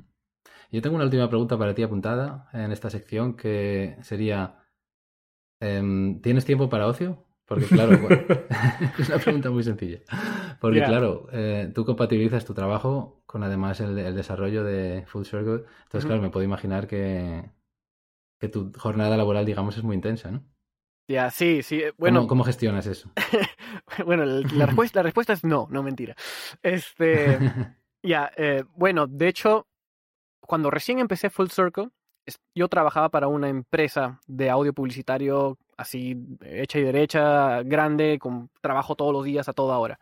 Este, ahí sí, literalmente yo terminaba de trabajar y me ponía a trabajar en Full Circle hasta las 4 de la madrugada, dormía dos horas y desayunaba y seguía, y así, así era mi jornada. Literalmente dormía dos a tres horas todos los días y estaba en ese, en, ese, en ese ritmo, que no era nada saludable. Este, pero a modo que yo avanzando, sucedió, este, estábamos en pandemia, justamente yo empecé el juego a, la par con la pandemia, porque tenía motivos para estar metido en casa. Este, Y yo dije, oye, pero ¿por qué no me renuncio a esta empresa y yo mismo empiezo a generar trabajo de audio? Porque yo ya tenía contacto con, con las agencias, con todas las marcas directamente, o sea, no tenía por qué este, estar a través de la empresa y dije, ok, voy a hacer esto para poder gestionar mejor mi tiempo para desarrollar el juego. Básicamente esa era mi, mi, prioridad. Este, esto fue antes de, de tener publisher y todo. Este, mm. y eso hice, renuncié eh, y creé mi empresa propia de, de, audio, que es chica, ¿no? O sea, no, no estamos con marcas enormes, pero por lo menos me da como para poder sustentarme. Y ahora sí, lo que es el tiempo de desarrollo es mucho más gestionable. Eh, digamos, si es como estoy constantemente en mi computador, eh, estoy trabajando en el juego desde que me siento, o sea, empiezo, eh, pero como me piden por ahí cositas de audio, paro un rato, que de paso me sirve como para cambiar de switch, refrescar la mente, hago lo que me pidan y vuelvo. Este, Ahora, obviamente la vida no es solamente estar sentado frente a la computadora, hay que hacer otras cosas también. Y menos en Perú que se come de escándalo. sí. Se come súper bien. Sí, no, no, definitivamente. Creo que mi mayor ocio es ir a comer, definitivamente. Eso, sí, no, no, hago, otra cosa aparte de programar. No me extraña. allí en Lima, en Barranco eh, o en Miraflores se come súper bien. Muy bonito y se come súper bien. Sí, buenísimo. Este, bueno, eh, digamos que en cierto modo el hecho de que estuviéramos aquí en cuarentena y todo lo demás en Perú fueron bastante estrictos al inicio. Este, no tenía otra alternativa más que estar trabajando. Eh, era como que si es que quería hacer ocio, eh, habría ser o ver una película o cosas de ese tipo, o jugar algún juego. Este, ahora, obviamente, ya cuando uno empieza a desarrollar, jugar juegos es cada vez más difícil como jugador y empiezas a jugar y empiezas a analizar, ah, a ver, ¿qué están haciendo acá? ¿Qué están haciendo acá? Este, y a un poco que le pierdes la, la, la digamos que el, el, ocio justamente de jugar y se vuelve más un estudio. Este, pero sí ha habido juegos que he jugado y los he disfrutado. Em, pero ya ahora en los últimos meses que ya se ha liberado un poco más el asunto de las restricciones, sí em, me tomé unas vacaciones, digamos, de un, una semana para viajar a, la, a, la, sierra, o sea, a provincia, este, y ahí sí me desconecté, pero totalmente, ni celular, ni internet, ni nada. Así me fui al campo a no hacer nada. este, y, y, de hecho fue muy, muy, muy refrescante para volver con más fuerza, porque uno no puede olvidar que para cualquier cosa creativa que hagas, sea un juego, sea un libro, sea lo que fuera, si es que tú no te nutres en tu vida real de experiencias, finalmente no tienes nada que contar. Tu, tu, tu librería de experiencias, tu librería de referencias sería muy, muy pobre si es que no sales, no haces cosas. Finalmente eso es lo que nos da la inspiración, por decirlo así. Pues muy bien, muy interesante. Vale, si os parece bien, pasamos a hablar un poquito de la industria, brevemente. Quizás em, sería una buena oportunidad para conocer un poco cómo está la industria en Perú y quizá mm, en Latinoamérica en general. ¿Nos puedes contar un poco? Porque claro, nosotros somos unos, por lo menos hasta ahora, unos grandes desconocedores de ello. Entonces estaría bien quizá que lo comentáramos un poquito. ¿Qué te parece? Sí, está bien. De hecho, la, la industria en Perú este, ha crecido a raíz de que en la pandemia había mucha más compra de, de, computadores y todo. Se ha enfocado mucho hacia el mundo de los videojuegos y en general el Internet y todo lo demás. Pero digamos que ya hace años existían algunas empresas dedicadas a desarrollo de videojuegos, pero son mayoritariamente em, juegos por encargo, ¿no? O sea, tipo para marcas, para páginas web, este, para ese tipo. Obviamente siempre hay su indie developer, su pequeño estudio que está intentando hacer algo. Es más, hace poquitos salió, ah, lanzar un juego, un, un estudio que se llama Leap Games, que se llama Tunche, que parece que está, que está buena la, la, acogida. Este, pero no es que haya así, wow, qué tal industria. O sea, yo cuando, cuando salí del colegio en el 2005, eh, me, me, puse a buscar a ver qué hay para estudiar algo que tenga que ver con videojuegos y no había nada. En esa época no había nada. Este, había, digamos que, eh, ¿cómo se llama? Sistemas, computer science o informática, esas cosas. Y como que había su curso de un ciclo de videojuegos o, o entretenimiento, o medios alternativos o cosas así. Este, sin embargo, hoy en día ya hay carreras, en, más que nada en algunos institutos, eh, para desarrollar, eh, digamos, este, programadores, gente que se dedica al arte, eh, hacer modeling o lo que fuera. Este, Pero diría que es una industria que aún, aún está en crecimiento. Lo, lo bueno es, digamos que desde este año ya el gobierno hace concursos para financiar proyectos que, que, sean como que prometedores, ¿no? Este, creo que hay este, ciertas restricciones como que tiene que tener cierto valor del Perú o algo así. No, no estoy seguro cuáles son las peticiones, pero sí, o sea, que hay una industria creciente, la hay.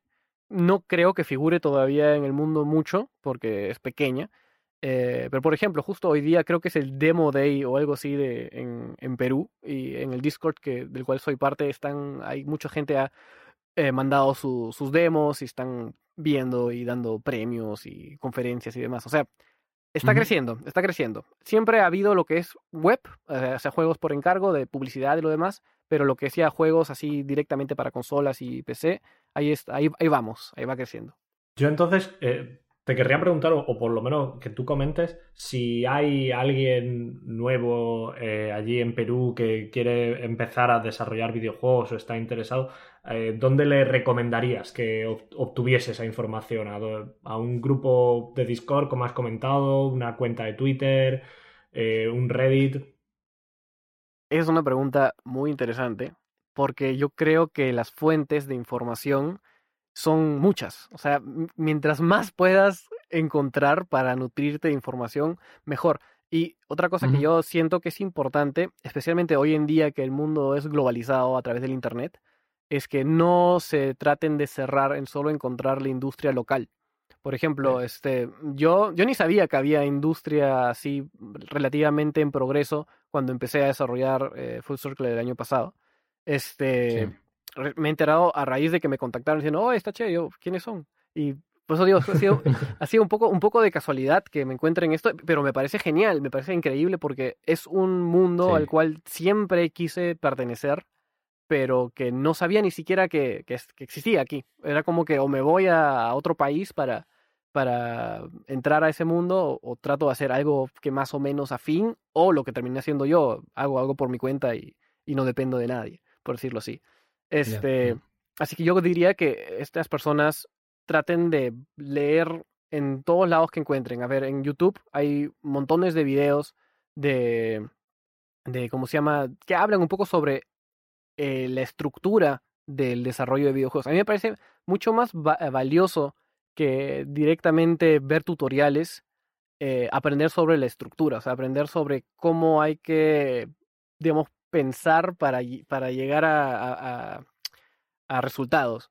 Este, por ejemplo, este, eh, desarrollar más lo que es el pensamiento algorítmico, más que directamente ponerte a aprender un lenguaje. O sea, obviamente aprender un lenguaje es muy importante, ¿no? Pero este, yo siento que mucha gente nueva se centra en tutoriales y está en tutorial y tutorial, tutorial y lo siguen a pie de la letra y al final del día les piden hacer otra cosa y tal vez estén un poco perdidos. Este, en todo caso, en mi caso, yo soy más de leer manuales. Yo soy más de meterme, yo uso Unity. Eh, yo soy más de meterme al manual y leer a ver qué hace tal cosa. Posiblemente esté haciendo las cosas muy diferentes de lo que se suelen hacer, pero siento que al entender la herramienta o al entender cómo es el proceso, voy a más fácil llegar a cosas que, que quisiera luego lograr. Y bueno, en cuanto a la comunidad misma, yo creo que lo más importante es este, armar una comunidad propia desde que empiezas. Y bueno, obviamente siempre están los game jams y todo lo demás. Digamos, yo empecé hace muchos años en realidad en foros de... Ya los foros hoy en día todavía, bueno, Reddit digamos que vendría a ser más o menos un foro, más que, más que nada un ballet. Ya, pero en la época de los foros, así por el 2000, por el 2003, así, eh, yo paraba en foros de, de, juegos y es más, fui parte de un equipo chico para hacer un adventure game hace mucho tiempo. Yo me encargaba del arte. Este. y, y, digamos que es ahí donde encuentras finalmente gente que te va a pasar la voz para otros proyectos, que eh, te va a enseñar cosas. Hay, lo bueno es que la comunidad eh, de desarrolladores, al igual que otras comunidades, son muy, muy este, cooperativos. Por lo menos lo que yo noto. Este, y se suelen ayudar. Es como que si tienes una pregunta, te la responden. Este, inclusive a veces te dicen, pásame tu código y te lo checo. Este, y, y, ahí te, dan soluciones y la, la, el truco, el truco máximo creo que es no tenerle miedo a preguntar, no tenerle miedo a, a estar equivocado, a estar mal.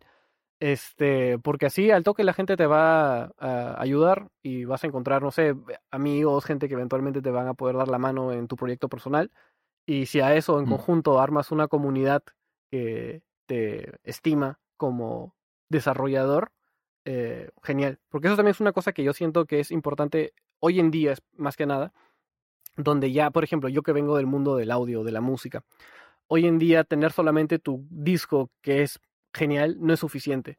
Tú tienes que ser el, el, el una marca, por decirlo así. Suena feo, suena frío, este, yo también veo que le tengo algo contra la publicidad en sí, pero entiendo su, entiendo su finalidad. Porque si se la ves como un medio para llegar, este, ya, ya, no es algo tan feo, o sea, es, es, una forma de exponerte, porque finalmente el producto es el producto, y es, puede ser tu arte, puede ser tu juego, puede ser tu música, puede ser lo que sea.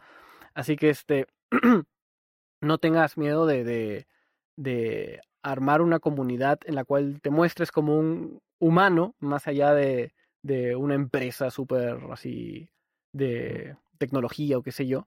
Eh, yo creo que hoy en día eso tiene más appeal que, que ser los magnates así triple A donde no hay un rostro, ¿no? Como sí, hoy en exactamente. Hay un logo. Ajá. Sí, yo, es más, es algo que yo todavía le tengo miedo, porque hablando con los publishers siempre decimos, oye, debería ser stream, debería ser streaming, pero este, eh, todavía como que me da un poco de, de vergüenza hablar así frente a una gente, porque obviamente cuando ya te expones más, también, como sabemos, puede venir el lado negativo, ¿no? Te pueden decir, oye, este, qué aburrido, qué sé yo, y es algo que tienes que estar preparado mentalmente. Este, Así que nada, yo diría, si es que quieres entrar nuevo a este mundo, lee por todos los foros, por todos los grupos que puedas, no tengas miedo de preguntar. Este, todos empezamos mm, eh, sin saber nada. Eh, y bueno, si es que tienes la, los medios económicos y las ganas de formarte en, en, la carrera, ve lo que hay en el mercado y, y, dale. Pero igual, según lo que yo sé de experiencia, tengo unos amigos que sí lograron estudiar esto este, no lo es todo. O sea, siempre hay que seguir estudiando por su cuenta, preguntando. Eh, si sales de una carrera y tienes tu, tu, título, no significa que ya estás hecho. Siempre tienes que seguir manteniéndote informado, manteniéndote estudiando y demás. Sí, sí, por supuesto. Sí, yo, yo lo que decías de los tutoriales, estoy bastante de acuerdo contigo en que está bien seguir un, tutorial, pero yo siempre recomiendo que al final del tutorial, en el que hay un ejercicio un tutorial no, deja de ser un ejercicio guionizado, ¿no? Que va, que va siguiendo. Yo siempre recomiendo que una vez termines ese guion, que busques un, una alternativa, un extra que tú hagas por tu cuenta, donde apliques lo que has aprendido en el tutorial, ¿no? Eh, pues no sé, pues por ejemplo, si tienes un tutorial de cómo hacer puertas automáticas, por ejemplo, de que tu personaje se acerca a una puerta y la puerta se abre sola, te alejas y se cierra, ¿no? Y, y siempre he dicho, vale, haz ese tutorial, pero una vez lo termines y ya funciona, intenta aplicar que, no sé, que ahora la puerta solo se abre si te acercas y además has conseguido una llave determinada. Y entonces creo que eso ayuda a sentar los conocimientos y a, lo que tú dices, a pensar menos en voy a seguir el tutorial eh, de la A, la B, la C y, la D, Sí, y ahora pienso más en, vale, esta es la solución, esto funciona por esto, y entonces lo que tengo que, tengo que añadirle es esto para que siga funcionando. ¿no? Y es lo que normalmente yo suelo recomendar a la gente que hace tutoriales. Aparte de eso, em, quería, em, quería un poco preguntarte ya no solo de la industria del Perú, sino, claro, como ya ha dicho Arturo, nosotros somos grandes desconocedores desde aquí. Eh, ¿Cuál es tu opinión o cómo ves tú la industria en, el resto de Latinoamérica o, qué país eh, es, más floreciente con respecto a la industria del videojuego? Bueno, definitivamente ahí también estoy un poco desco... de hecho, ahí también no sé demasiado de la industria de Latinoamérica. Este, mm, como, digo, o sea, veo a través de Twitter más que nada que me contactan eh, otros desarrolladores. ha, habido gente de Chile, gente de Brasil, que me están contactando y están igual haciendo sus, sus proyectos personales, o sea, sus eh, mm, algunos no son solo, solo developers, algunos están en un grupito indie. Este, pero yo, o sea, que hay, hay, no me he puesto a investigar directamente qué empresa este, esté como que creciendo en la industria latinoamericana, pero es, yo imagino que debe ser similar a, lo que hay acá, tal vez inclusive mejor, porque Perú suele estar un poquito atrasado en lo que es tecnología. Este, pero nada, eso estaría mintiendo si es que diría más. sí, sí, no te preocupes. Vale, perfecto. Pues si os parece pasamos a la sección de anécdotas. Eh, no sé si tienes algo que te apetezca contar, Adolfo. Alguna anécdota puede ser divertida, puede ser de cualquier índole.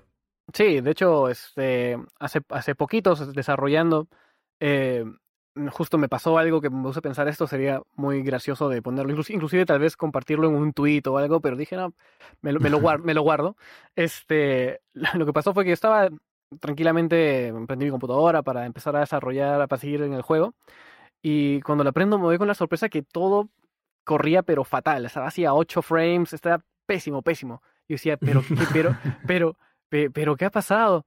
eh, y me pongo a, entrar en el código y, recordé que había cambiado una línea, la volví a cambiar y no, no mejoraba. Decía, Dios mío, algo pasó. Pensé que era mi computadora, fácil se había malogrado el, el procesador, qué, qué, sé yo. O sea, ya estaba eh, en otra, eh, pensando que eran locuras, hasta que me acordé finalmente que la noche anterior, este, como ya estaba empezando a hacer calor aquí, mi, el, el, ventilador de la computadora estaba haciendo mucha, mucho ruido, así que yo me metí, me metí al overclock como para tratar de configurarlo y bajar un poco para que no levante tanto, y lo había dejado en una configuración así de ahorro de energía, pero total, y, mi computadora estaba corriendo como si fuera así una computadora, no sé, del, del 2000, y resulta que era eso, así que lo cambié y dije, ah, perdido una hora entera en, en este problema, pero igual rescato que increíble, increíblemente sí logré optimizar algunas cosas gracias a ese descuido. Así que algo bueno salió. No hay mal que por bien no venga. Tal cual. Sí, totalmente. Sí, a mí me pasó una vez, una, además recientemente, una cosa parecida con el portátil de la empresa. Porque bueno, yo tengo un portátil de la empresa para cuando trabajo en casa. Y, y también me pasó lo mismo, que un día abrí el juego, me iba fatal, iba lentísimo todo. Y estoy investigando a ver si alguno habíamos roto algo o qué había pasado y no, no encontraba nada. Y al final me di cuenta de que no estaba conectado a la corriente, el portátil. Y en las opciones de energía tenía puesto que estuviera al 60% de su capacidad, eh, que, creo que es el valor por defecto porque yo eso no lo había cambiado. Y eso era lo que pasaba, claro, que el, ordenador no estaba utilizando todo el potencial porque no estaba conectado a la corriente. O sea que sí, esas, esas cosas pasan. Suelen pasar. Puedo confirmar. Nunca olvidar revisarlo más. Una vez tiende a pensar que oh, es el gran problema, pero a veces puede ser algo tan fácil como enchufar un...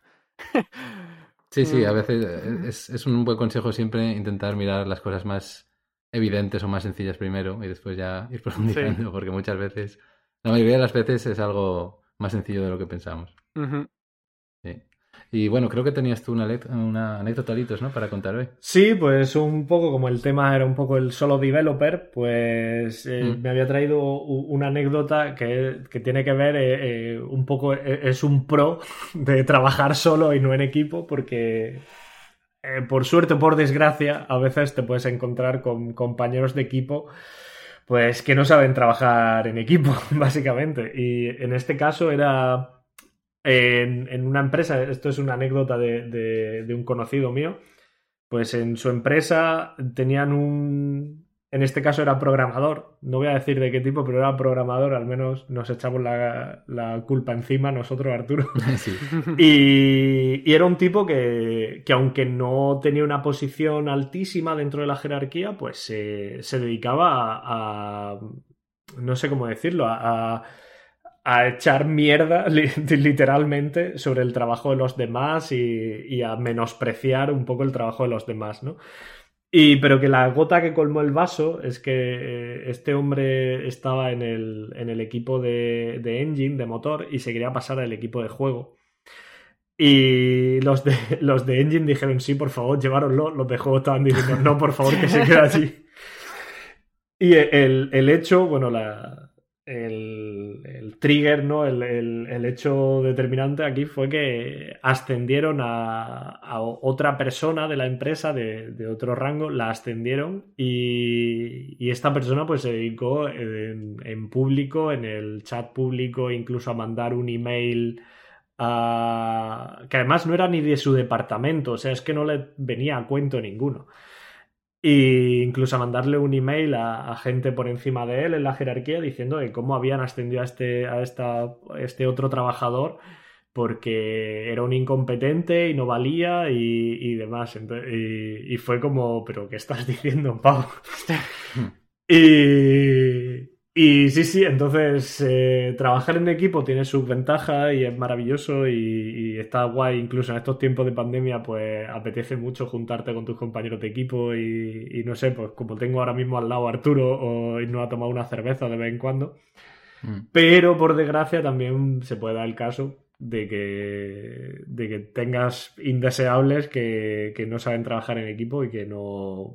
y que además que no saben eh, comunicar ni, ni saben ser humildes, en cierta manera, diré. Y así que al menos, pues eso, Adolfo, e, e, eso que te ahorras. bueno, también la, la, la, ventaja, ¿no? De, de los equipos indie que se forman un poco así entre amigos, puede que te evites eso, pero me imagino que en el mundo de la industria, así, ya de empresas grandes, ahí sí no sabes con quién te va a tocar, ¿no? Así te puede tocar la, la oveja negra. Sí, es verdad, es verdad. es verdad que muchas veces los, los proyectos indie surgen, digamos, entre relaciones que funcionan bien ya antes de, digamos, haber empezado a hacer el proyecto. Mm. Pues eso sí que lo comienzas con compañeros de trabajo a veces o con gente que has conocido que tienen intereses comunes. Es, sí, es un, es un buen detalle. Es complicado, sí. sí, es complicado, es complicado. Es verdad que cuando trabajas en equipo es un poco como, como desarrollar un single player, multiplayer, ¿no? Que es como cuando te pasas a multiplayer abres ahí una, la caja de Pandora un poco. y, los insultos empiezan Claro, cuando, cuando empiezas a trabajar en equipo, pues se abre todo un mundo de complicaciones que no tienes cuando, cuando estás tú solo, claro. Entonces sí, como todo, pues tiene, tiene sus ventajas y tiene sus inconvenientes, está claro. Muy bien. Vale, si os parece, pasamos a comentar algunas noticias de actualidad brevemente. Em, ¿tú, tienes alguna, Adolfo, que te apetezca comentar? Em, sí, eh, de hecho, no sé, me gustan un poco los temas controversiales. No sé si es que... Este, eh, a ver, ¿cuál elegimos? ¿O elegimos el asunto de, de Ubisoft integrando NFTs en, eh, en sus proyectos o todo el asunto con Activision Blizzard de las Union? ¿Qué prefieres? El que quieras. Yo estoy a gustísimo con cualquiera de los dos. Vale, podemos comentar los dos brevemente. ¿Por qué no? Ya, este, bueno, ¿por cuál quieren empezar? A ver, a, mí, por lo, por lo menos, el tema del NFT me parece súper súper curioso como algo, o sea, es algo muy polarizante en el, en el mundo en general. Y yo, o sea, mm. no veo la, la necesidad de, o sea, se, nota que claramente la, el, público, las personas, digamos, los consumidores, están muy en contra, por lo menos la mayoría, del uso del, del NFT, básicamente por, por todo el asunto ambiental que, que causa, ¿no? Este, por la, la, manera en la cual se mina y todo lo demás, la generación del blockchain y toda esa cosa. Pero lo que me parece curioso es que igual las empresas, por más de que vean ahí que hay un backlash brutal, igual están ahí que le dan y le dan e intentan meter como sea el, uso de, de, esta, de, esta, tecnología. Y bueno, en lo personal, a mí me parece realmente de más. No sé si ustedes tengan la otra opinión, pero a mí me parece de más la necesidad de, de meter el NFT y de por sí toda esta, esta moda que hay de NFTs, imágenes y demás. Es más, me contactó eh, hace dos días alguien por Reddit diciendo, me encanta tu arte, este, ¿estás interesado en hacer una colección pixel art de NFT? Y yo, no. este, y este... Vale, quizá, eh, quizá eh, en este punto estaría bien, porque mm, por no asumir cosas, a lo mejor estaría bien explicar que, ya que tú, Adolfo, estás interesado en el tema, quizá que expliques un poco en qué consiste esto de los NFTs y demás para quien no esté familiarizado. Mira, en realidad yo estoy seguro que si es que comento lo que yo sé, por más que he tratado de informarme, alguno pro NFT me va a decir que no tengo ni idea. Este... es bastante probable. Siempre va a saltar alguno, no te preocupes, Adolfo. Yo, yo en realidad, antes de nada, voy a decir que estoy contigo. Yo, en lo mismo que has explicado, yo estoy contigo. No, no veo la necesidad de meter en NFT. Ya, básicamente. Eh, dale, a ver, explícalo tú mejor, así no me cae a mí el. vale, vale, pues yo lo, yo lo explico, yo no tengo problema. Eh. Básicamente NFT son las siglas de Non-Fungible Token, donde básicamente se, se, asume que, que, te dan un token asociado a un, a un archivo multimedia, por decirlo de alguna manera, eh, donde de esa forma ese token es único está asociado a ese archivo multimedia y teóricamente ese archivo multimedia no se va a copiar nunca y, es tuyo para siempre. El problema que veo aquí de base, a ver, yo lo que creo, eh, esto está hecho por, eh, ahora mismo porque quieren intentar especular de la misma forma que se especula con el arte físico, con la pintura, por ejemplo, con la escultura, eh, diciendo, como esto es único, su valor aumenta y entonces podemos especular con ello y, generar más dinero, ¿no? Y, quieren aplicarlo eso pues a skins del Call of Duty, por ejemplo. El problema, y, ya, no, ya no tanto en las skins del Call of Duty, es que creo que de base eh, intentan hacer único un, un elemento en un, en un sistema que por diseño lo que intenta es que se pueda copiar las cosas, es decir, intentan hacer único un JPEG por ejemplo, un GIF en un sistema como es el sistema informático, que por diseño está hecho para que las cosas se, copien uno a uno. Es algo que tú no puedes hacer con la Mona Lisa. Tú no puedes llegar y coger la Mona Lisa y decir, la voy a copiar exactamente uno a uno. No, la Mona Lisa es valiosa porque la pintó Leonardo da Vinci muchos años atrás y nadie la va a poder copiar exactamente uno a uno porque no va a ser la misma. En cambio, si estamos, hablando del, si estamos hablando del mundo informático, pues son ceros y unos, los copias igualitos y, y, es lo mismo. Exacto. Y va a ser exactamente, lo mismo. Tu recibo, tu recibo será único, pero tu recibo que... Exactamente, el tema es que el, el recibo tuyo es único. Eh, sí, estupendo. Te dice, no, eh, es que yo tengo el derecho a utilizar esta imagen eh, y soy la única persona. Primero que lo tendrás que registrar en la, en la oficina de patentes. Como, creo, no, en, el registro de la propiedad, creo. Lo tendrás que registrar como esto es mío y, y aparte de que te, tienen que decir, vale, eso es tuyo, pero es que hay una copia de este archivo que, que, que, se ha copiado, que es exactamente igual porque tiene la misma formación y no quiere decir que, que, que es, esa copia venga de tu archivo o sea tuya. O sea, por eso el, para mí, yo estoy contigo, no hace falta, lo han hecho simplemente pues para sacar más dinero. Es también un... Ahora mismo de cara a los inversores creo que el, el término NFT queda muy bien de cara a los inversores en plan, sí, nos vamos a hacer de oro hace, utilizando el blockchain cuando la mitad de los inversores no, no, saben exactamente cómo funciona ni el NFT ni el blockchain. y, creo que es simplemente una excusa para, pues, bueno, pues para intentar venderte eh, skins únicas, que es algo que eh, a nivel de infraestructura era algo que ya los juegos podían manejar. No necesitabas tener NFTs para, para tener eso. Pero bueno, Sí, totalmente. Y es, realmente lo que, lo que yo mm. me parece como que no, no tiene sentido el, el, hecho. Y veo que muchos dicen, eh, por ejemplo, dices, oye, ya la típica en, en, Twitter que están que toman screenshots, ¿no? Dicen, ah, ya, ya tomé screenshots, ya tengo el tuyo. Y la, otra persona dice, ah, pero, pero, ¿qué haces con, con mi imagen que es mía, que no sé qué? Eh, yo digo, que, que este, literalmente es una, es, son datos que están en mi computadora y ya está. Y como dices, si es que tienen que llegar a registrarlo en patentes, entonces ¿para qué estás? Igual cuando uno registra en patentes ya de por sí es tuyo y siempre ha sido así. O sea, la patente justamente se encarga de eso, de que sea tuyo. Y si es que hace falta registrar la imagen de todas maneras, está solo agregando un, algo por las puras. Claro, claro. Es, es estúpido porque además el tema es que te dan un token en un blockchain y te dicen, vale, pero si hay en otro lugar hacen lo mismo con la misma imagen con otro tipo de token, también funciona. Y ya no es único. Pero tú no puedes decir, no, es que es único en este blockchain. Y punto. Entonces, no, no, no tiene ningún sentido. Lo único que creo que es una cosa que vende ahora mismo muy bien para todos esos eh, esa gente que está deseosa de encontrar el, el nuevo oro. la nueva fuente de, de, económica, el nuevo Bitcoin donde invertir y, y ya está.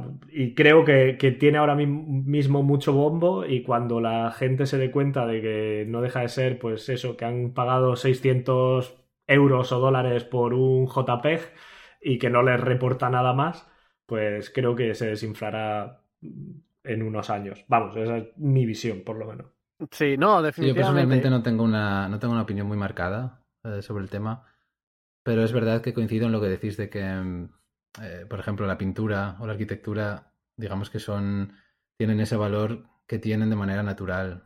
Y yo veo que esto es como un intento de hacer algo antinatural, por así decirlo. O sea, en ese, en ese aspecto coincido con, con vosotros, desde luego. A mí, sin embargo, a pesar de que esta aplicación de NFT me parece súper absurda y que no tiene mucho sentido, eh, hay una cosa mm. que no he visto mucho mencionado por ahí, que lo he leído porque lo he estado buscando, con respecto al uso del blockchain. Si bien la generación de los blockchains obviamente este, es muy mala para el medio ambiente y habría que encontrar una manera para hacer algo similar, diferente que yo, no veo mucho eh, que se comente el empleo de blockchains para tratar de combatir la piratería. Y yo creo que hay una potencialidad en ese rubro para tecnologías, digamos que entre ellas, porque la gracia del blockchain es que entre todos como que verifican su autenticidad, ¿no? Es como que no es que hay un, es no centralizado, ¿no? Este. Eh, yo creo que no sé si es que se pueda implementar con cómo está ahorita, no sé si sea este, ideal, porque la verdad es que no me dedico para nada a ese rubro, pero por, por lo menos aquí en, Perú, eh, todo lo que tiene que ver con piratería es como que a su madre, todo el mundo está, literalmente hasta hay entidades del Estado que creo que están utilizando cosas que no deberían. Este, este sería como que una manera interesante para tratar de, de, tener, digamos que tu, un, tu programa tuyo, ¿no? Único, de que este serial, digamos, te pertenece a ti y solo con eso puedes ingresar, por decirlo así. No sé. Sí, yo, yo sí considero que, que, es una funcionalidad que tiene, pero también creo que a algunas empresas no les interesa. Ah. Por ejemplo, eh, si de repente hay un blockchain para determinar la propiedad de un juego, por ejemplo, relacionado con Steam, pues eh, el mercado de segunda mano en Steam se va a disparar.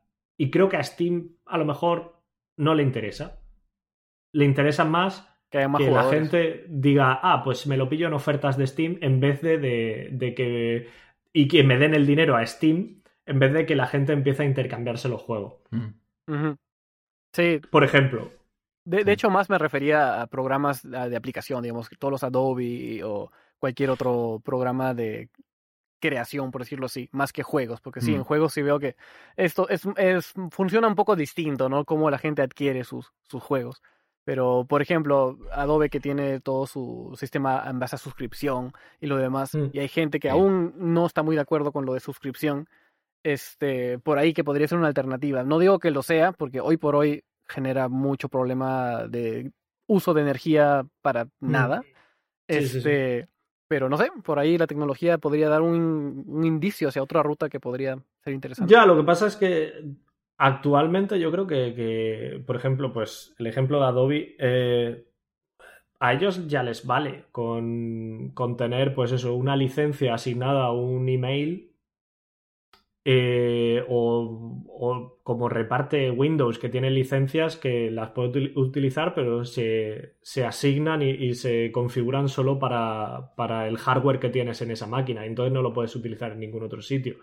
Y, no se llega a necesitar un, blockchain en ese caso, por ejemplo. Claro, es perfecto. Lo, que me acaban de, decir es, Perfecto, porque como digo, yo no, no, no es que esté en el rubro, ustedes de hecho están mucho más knowledgeable con respecto a eso y lo que me acabas de decir tiene total sentido. O sea, si es que la manera que Windows funciona es atarlo a tu hardware, eh, a menos de que, no sé, metas simuladores para todo, o sea, finjas cada elemento que tiene la computadora para la cual estuvo registrado. para todo hay, hay, trampa, ¿no? Mira, y está mucho mejor que la tontera del, del, del, del blockchain. Pero sí, no sé. Bueno, y lo. ese es luego un tema, un tema muy de actualidad, sí. Está, cada vez se oye más. ¿Y el otro, la otra noticia que querías comentar, Adolfo? Este, nada, el asunto de, Blizzard, pues, con la. que eh, he estado leyendo que el CEO como que estuvo. trató de convencer slash amenazar a los a los trabajadores como para que no se, eh, se juntan a, la, a, la, union, para que no se sindicalicen, básicamente. Sí. Este, y nada, me parece pues atroz que a pesar de que existan las quejas, a pesar de que vean que todo, o sea, yo lo que no entiendo, al igual que en el NFT, es qué onda con las empresas o los CEOs o los que fueran encargados de tomar las decisiones, de a pesar de ver el malestar que hay en la gente, igual cerrarse en sus ideas, igual tratar de presionar. Es como que eventualmente van a tener que ceder, no hay de otras, solamente están tratando de prolongar lo inevitable, porque está ahí el malestar. Sí, sí, quizás esto tiene relación, eh, nos, nos viene a cuento de lo que hablábamos antes de cuando te cuando la gente opina o cuando te hacen sugerencias. Lo que hablábamos un poco, ¿no? Que hay cosas que te dice una persona suelta, hay cosas que te dicen unas pocas personas, pero hay cosas que realmente son un clamor popular, que a lo mejor, como decías tú, Adolfo, a lo mejor el 50% o más de, de las personas a las que le pides opinión o que tienen acceso a opinar coinciden en ello, ¿no? Entonces, eh, sí que en esos casos quizá es un buen momento para una situación que se presta a decir, vale, quizá sí que debería tener esta opinión en cuenta, ya que es tan masiva. ¿no? Sí, Yo, creo que, que, uno de los principales temas en este, en este tema a tener en cuenta es que eh, la cabeza de Activision Blizzard está en Estados Unidos. O sea, no lo digo como algo negativo, lo digo como un hecho.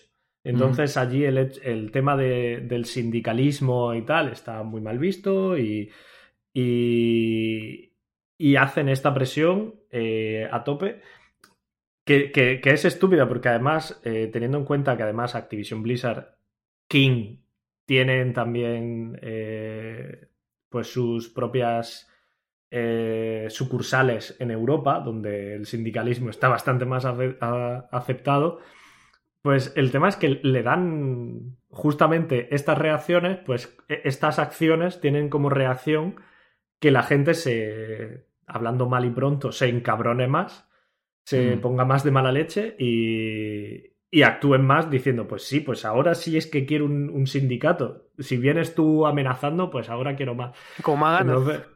sí, exactamente. Además, creo que, el, que el último, este último, última pseudo amenaza. Eh, era un antiguo. E, es un, directivo de Activision Blizzard que creo recordar, si no estoy, si no estoy equivocado, que era un antiguo miembro de, del gobierno de Trump. Ah, recontra y conservadores raros. Sí. pero. Pero sí, yo, además. Eh, evidentemente todos tenemos contactos. Y, gente que me ha llegado dentro de, Activision Blizzard compartiendo información y, tal que me ha llegado, pues ves que la, forma, desde luego, la gente del management o, la gente de más arriba de, la empresa eh, están totalmente desconectados de los trabajadores de lo que piensan los trabajadores, de, cómo trabajan, están totalmente en otro mundo, en otro, entonces es imposible entenderse. Sí, justamente el, asunto es ese, ¿no? O sea, si es que si es que realmente no quieren que se sindicalicen por A o B o C o motivo, no importa. Es como que por lo menos traten de hacer algo como para apaciguar las aguas, este, o como para tratar de ir en favor a lo que están finalmente exigiendo, ¿no? O que creo que en este caso es que reincorporen a, a unos trabajadores de, Raven, creo que fue. Este. Sí. Y, pero no, en vez de eso están en otra y igual siguen necios, mandan amenazas. Es como que, eh, como dices, como que realmente están totalmente desconectados con lo que los empleados quieren o hacen. Y porque al final del día la union en, en general en Estados Unidos, dependiendo de la, de la, del negociado que se haga finalmente, ¿no? Porque uno cuando entra en union, eh, la union te representa. Este, por ejemplo, también en grandes rasgos, yo lo sé porque vengo del mundo de audio donde la locución, ahí también hay union de locutores. Y mm. hay, hay muchas este, empresas que están eh, con contratos con las union y no permiten que, que locute gente que no esté dentro del union. Y a veces también esto puede jugar en contra para algunos que no quieran por A, B, C, D motivos. Así que, este, al final, si es que tanto quieren evitar el, el que se este, sindicalicen, que por lo menos traten de, de, compensar, ¿no? Este, y si no, ya pues, caballero, si es que la gente se quiere sindicalizar, están en todo su derecho que lo hagan. Y ya, pues tendrán que asumir las consecuencias del negociado que hagan. Sí, lo que pasa es que, claro, eh, saben que que, que si están tan, tan, tan en contra es evidentemente porque... Porque, porque es algo bueno para nosotros. Porque no es bueno para la empresa, evidentemente. Claro.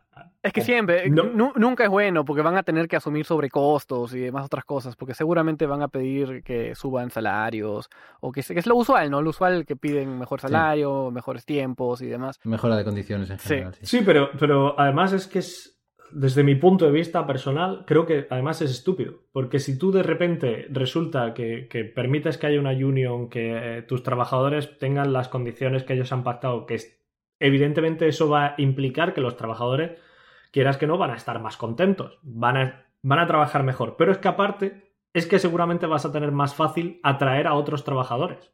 Sí, eh, eh, nunca he entendido, eh, creo que es una cuestión de ya de mentalidad de empresario que se sesgan y un poco no se dan cuenta que si es que, como hay un dicho que es como que más atraes por las abejas o las moscas por hiel que por miel que por hiel, creo que hay un dicho así, que es que obviamente si es que vas a darles beneficios a la gente, eh, uno, se van a quedar, no se van a querer ir a la primera opción mejor que pagada o mejor tratada que encuentren.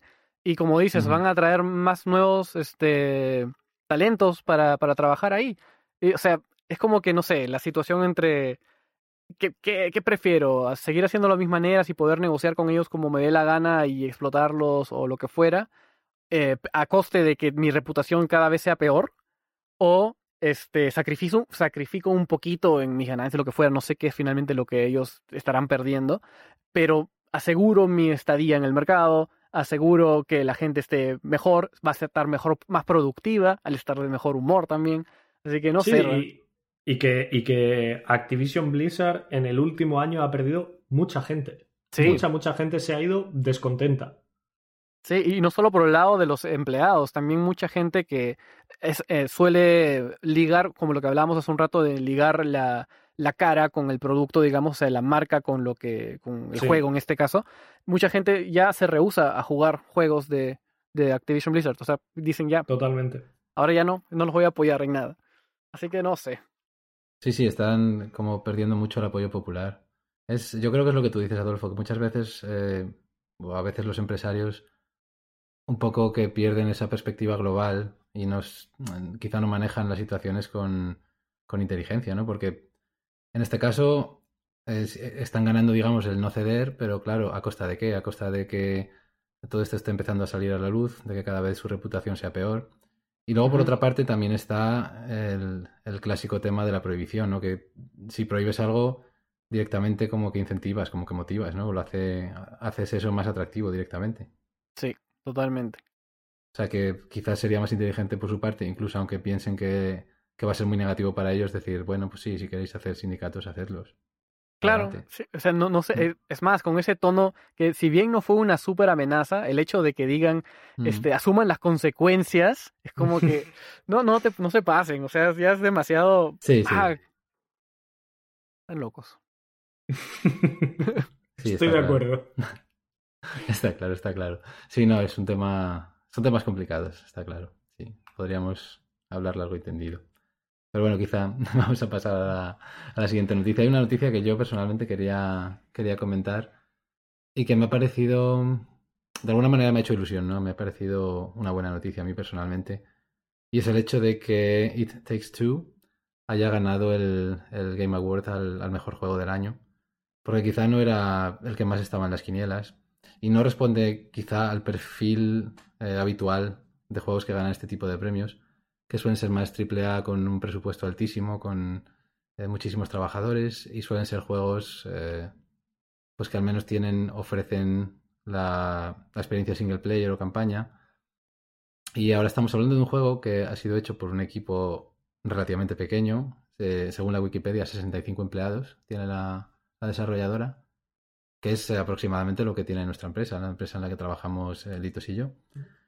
Y por otra parte, es cooperativo, pero cooperativo obligatorio, es decir, el juego no se puede jugar eh, en single player, siempre tienen que ser dos personas, ya sea lo que se conoce como couch hop, o sea, jugar juntos en casa, o sea por internet, pero tienen que ser dos personas.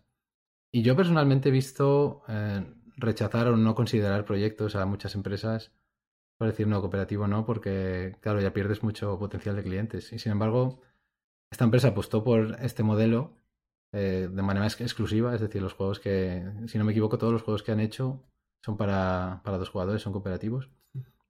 Y, y, bueno, les ha salido bien. Y les ha salido también que este juego ha sido, ha sido un éxito. La crítica, desde luego, ha sido positiva de manera unánime hasta el punto de que han llegado a ganar este premio. Entonces no sé qué, qué opináis vosotros, eh, pero creo que es muy positivo que un juego con un perfil diferente al que solemos estar acostumbrados a ver, pues haya ganado el premio, ¿no? Es un poco que abre la puerta a decir, es posible con otro tipo de propuestas, con otro tipo de enfoques, con otro mm, scope, digamos, con un presupuesto más pequeño, que es posible llegar a esto, ¿no? Sí, definitivamente. Este, yo personalmente no he jugado el juego, sí he visto cómo es, he visto el gameplay, he visto los playthroughs, todo lo demás. Y sí, o sea, lo que mencionas justamente de, de, que es obligatoriamente cooperativo, este, suena más bien a que la empresa está apostando más allá de un producto de venta, está apostando por un mensaje, digamos, ¿no? De comunidad, de ayuda, de soporte, de jugar en equipo, por decirlo así. O sea, es como que hay un mensaje más allá de, de lo que es, ok, eso es un juego que está genial y tiene unos gráficos increíbles y ya, listo, se acabó. Y creo que ese puede ser su, su, su atractivo adicional. Y justamente como mencionas, da mucha ilusión saber que hay juegos diferentes a lo que suelen ganar, este, que puedan ser también considerados, porque esa es la, clásica historia, ¿no? De los AAA que juegan a la segura, que tratan de, Exactamente, ver, qué es lo que... Posible, Y usualmente era, era como que el, el, el rol del indie un poco atreverse a hacer cosas experimentales para que luego el AAA medio que se copie o se inspire. Pero sí, eso está genial porque yo creo que en grandes rasgos lo que la industria de antes, así hablando de los 90, 80, era justamente como era una industria que estaba en nacimiento, todo el mundo se ponía a experimentar diferentes cosas y había tanta variedad de mecánicas distintas. Todos los géneros que han surgido fue a raíz de que la gente no, no había un norte, por decirlo así, por cómo desarrollar. No habían, eh, como hoy en día que hay estudios, que hay eh, buenas prácticas, que hay cosas recomendadas. Antes era, ok, vamos a tratar de hacer un juego y que sea divertido y listo. Y este, el hecho que eh, It Takes Two gane, dice, ok, tenemos permiso, tenemos, podemos tranquilamente atrevernos a hacer algo distinto y igual ser considerados para tener reconocimiento. Sí, desde luego. Sí, a mí me, me parece alucinante además en, un año evidentemente un poco raro con respecto al desarrollo, pero además me parece muy refrescante que, dos de los máximos favoritos para llevarse este premio eran It Takes Two y Psychonauts 2. Mm, sí. Que, que son dos juegos no sé si los llamaría estrictamente indies, pero son dos juegos que no son triple A. Sí, tienen un espíritu, tienen un espíritu indie, por más que no sean indie, se siente sí, así. Sí, exactamente. Es verdad, sí.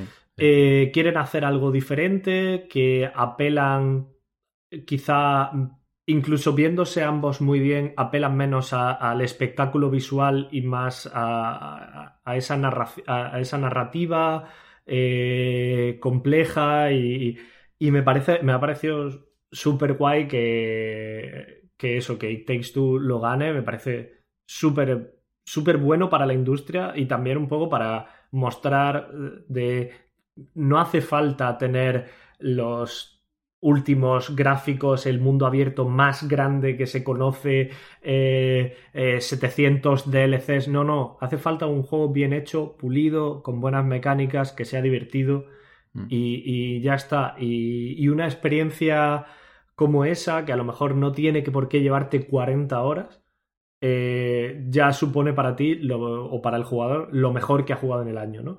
Y, creo que, eso es también muy, muy positivo. Sí, desde luego. Muy bien, eh, ¿tú tenías, Litos, alguna noticia que querías comentar también? Pues bueno, noticia también un poco hablando de los Game Awards. Eh, se mostró, hablando un poco de tecnología, la demo de Unreal Engine, la de Matrix, de Unreal Engine 5, eh, que evidentemente se ve muy bien con, con Nanite y puedes ver la ciudad y volar sobre ella y coger un coche y demás. Y, personalmente creo que, se ve estupendamente bien y que tiene capturas muy, muy impresionantes. Pero voy a decir que personalmente mm, esperaba que me sorprendiera más. Está muy bien, no, no sé cómo definirlo. Está muy bien, pero esperaba que me sorprendiese más. No sé cómo, cómo definirlo, la verdad.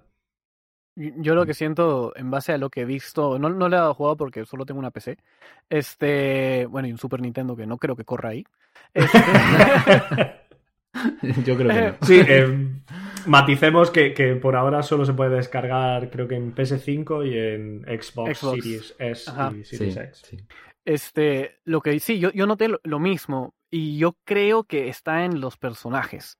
Porque yo, eh, ni bien salió el primer pantallazo, la primera escena tipo en la película que está este Neo ahí tirado en su, en su, en su escritorio, eso sí sería súper fotorrealista, al punto que yo pensé que era la película. Pero ni bien empezó a moverse, empezó a hacer los primeros planos del rostro, ya como que ya sí, se me notaba, pasó lo pues, ¿no? mismo. Fue Uncanny Valley, total. Sí, total. Y no sé, no creo que hayan utilizado MetaHumans o, o sí, porque no parecía, parecía más un modelo clásico de toda la vida, tratado de asemejarlo a... Keanu Sí, Reeves. básicamente yo sé que en ese vídeo además hay algunas hay algunas partes de vídeo de Keanu Reeves y hay partes de, de modelo 3D y creo que te puedo reconocer cuáles son cuál. ¿Cuál es cuál? Sí. Ah, en el mismo, en la misma presentación han hecho como que por partes era de verdad. Ah, Creo que sí, creo que había alguna parte y... o no sé si fue en, en la presentación del vídeo de, de, de, de esta demo, Sí. pero eh, sí, creo que estoy bastante seguro de que te puedo decir esto es modelo o esto no. Ah, pues trataron de engañarnos. No, No, pero bueno, eh, igual el Unreal 5 es relativamente nuevo. Pues yo, yo imagino que cuando estemos más años con el, con el engine van a salir cosas más increíbles todavía cuando le saquen todo el potencial que tenga. Sí, desde luego.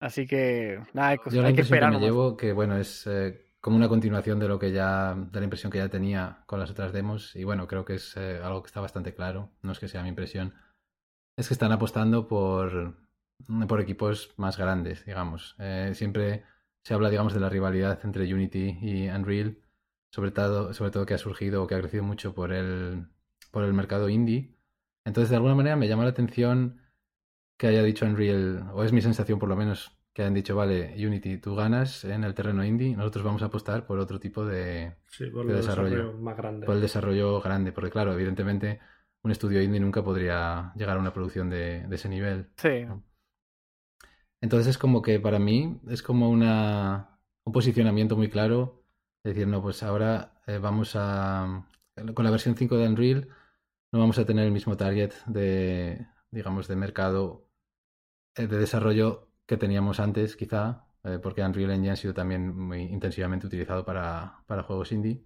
No tanto como Unity, pero también. Y es como que de alguna manera dicen, vale, vamos a, ya que en esto, digamos que tenemos el terreno perdido, a pesar de que, bueno, sigue siendo eh, un motor muy exitoso y muy utilizado en el terreno indie, pero Unity tiene una cuota de mercado mucho más grande. Entonces es como que han dicho, vale, pues vamos a intentar hacernos con este otro sector, digamos. Es mi impresión. Bueno, y creo que es, que es evidente, ¿no? Que, que todo lo que estamos viendo de Unreal 5 no está tanto destinado al, al desarrollo indie, sino más bien al desarrollo AAA.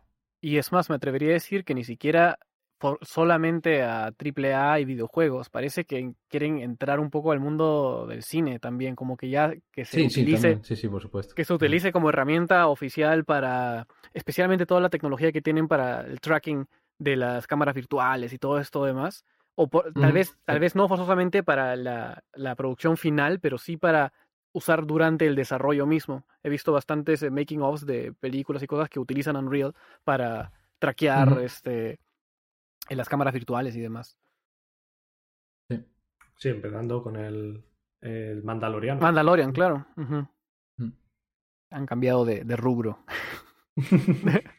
Vale, perfecto. Pues eh, si os parece bien, pasamos a la última sección, que sería la de preguntas y respuestas. No sé si tenemos algo por ahí, Litos. Pues como preguntas o respuestas no tenemos ninguna, tenemos un comentario. Mm. Tenemos un comentario en el, en el canal de YouTube, en, en el, en el último vídeo donde tuvimos, eh, en el último episodio donde tuvimos a Emilio como Sí. invitado, pues Pablo Lario eh, comentaba, eh, gracias por hacer estos podcasts. Para estudiantes como yo nos viene genial para poder tomar mejores decisiones a la hora de en qué enfocarnos y qué hacer con nuestro tiempo y nuestras energías para poder trabajar, acabar trabajando en la industria como vosotros. Así que, no sé, desde aquí, Pablo, nosotros encantados, será uno de, de nuestros objetivos, digamos, Sí. fundacionales. Y, y esperamos pues seguir aportando eso para, para todos los oyentes. Pues sí, muchas gracias, Pablo, por el, por el comentario. Como dice Litos, será una de las de los objetivos o de las intenciones, así que, pues bueno, claro, ni que decir tiene que nos alegramos mucho de saber que por lo menos a algunas personas les está resultando útil. Así que nada, intentaremos seguir en esa dirección. Y nada, no sé si tú, Adolfo, tienes alguna pregunta para nosotros. Sí, de hecho sí. Y me, me, me parece una pregunta interesante justamente partiendo de que yo no soy un programador ese, de carrera y demás, me, me dio la curiosidad, ¿ustedes de dónde parten? O sea, ¿cómo terminaron entrando eh, digamos, participando en la industria de los videojuegos? ¿Es algo que ustedes dijeron, ok, quiero ser programador para hacer, no sé, aplicativos de bancos o cualquier otra cosa y terminaron de casualidad en los videojuegos? O, o, más bien fue, ok, quiero hacer videojuegos, ¿qué tengo que hacer? Aprender a programar, ok, listo. Pues en mi caso, eh, yo siempre he tenido, yo siempre he dicho que yo he tenido una ventaja eh, con respecto a mi vida, con respecto a mi carrera, digamos, eh, porque si yo me comparaba con mis compañeros del instituto o el colegio, ¿no? Que era que yo con bastante tiempo de, margen sabía qué quería hacer en el siguiente paso. Es decir, yo estaba en el instituto, tenía, no sé, 15 mm, años y yo sabía ya que quería estudiar informática. Porque en mi casa me llamaban el niño de los botones. ¿no? A mí me encantaba trastear con todo. Y yo tenía claro, no sé, a los 14, 15 años tenía claro, no, incluso antes, incluso recuerdo que cuando mi hermana, mi hermana mayor me saca 7 años y cuando ella estaba eh, echando para entrar en la universidad y decidiendo carrera, yo recuerdo que yo empecé a mirar la nota de corte de su año de informática. Y en base a esa nota de corte yo dije, pues yo quiero tener medio punto más que esta nota de corte para asegurarme que entro en informática. Eh, así que yo tendría pues 11 años. ¿Y con qué, claro, con qué motivación, no? Porque me gustaba la tecnología, me, gustaba, tenía un, un, 386 en casa y, me gustaba trastear con los ordenadores y con la tecnología en particular. Y yo dije, esto es lo, que más puertas te abre con respecto a tecnología, desde luego es la informática. Y una vez ya estando en la carrera, mm, a mí me gustaban distintas ramas y demás pero recuerdo que hice una, práctica de. ¿Cómo se llamaba? Eh, ay, no, no recuerdo cómo se llama la asignatura. ICO, Ingeniería del Conocimiento. ICO. Eh, que era muy asociada un poco a, varias cosas que ahora actualmente se aplican en la, en la inteligencia artificial, tanto de videojuegos como académica.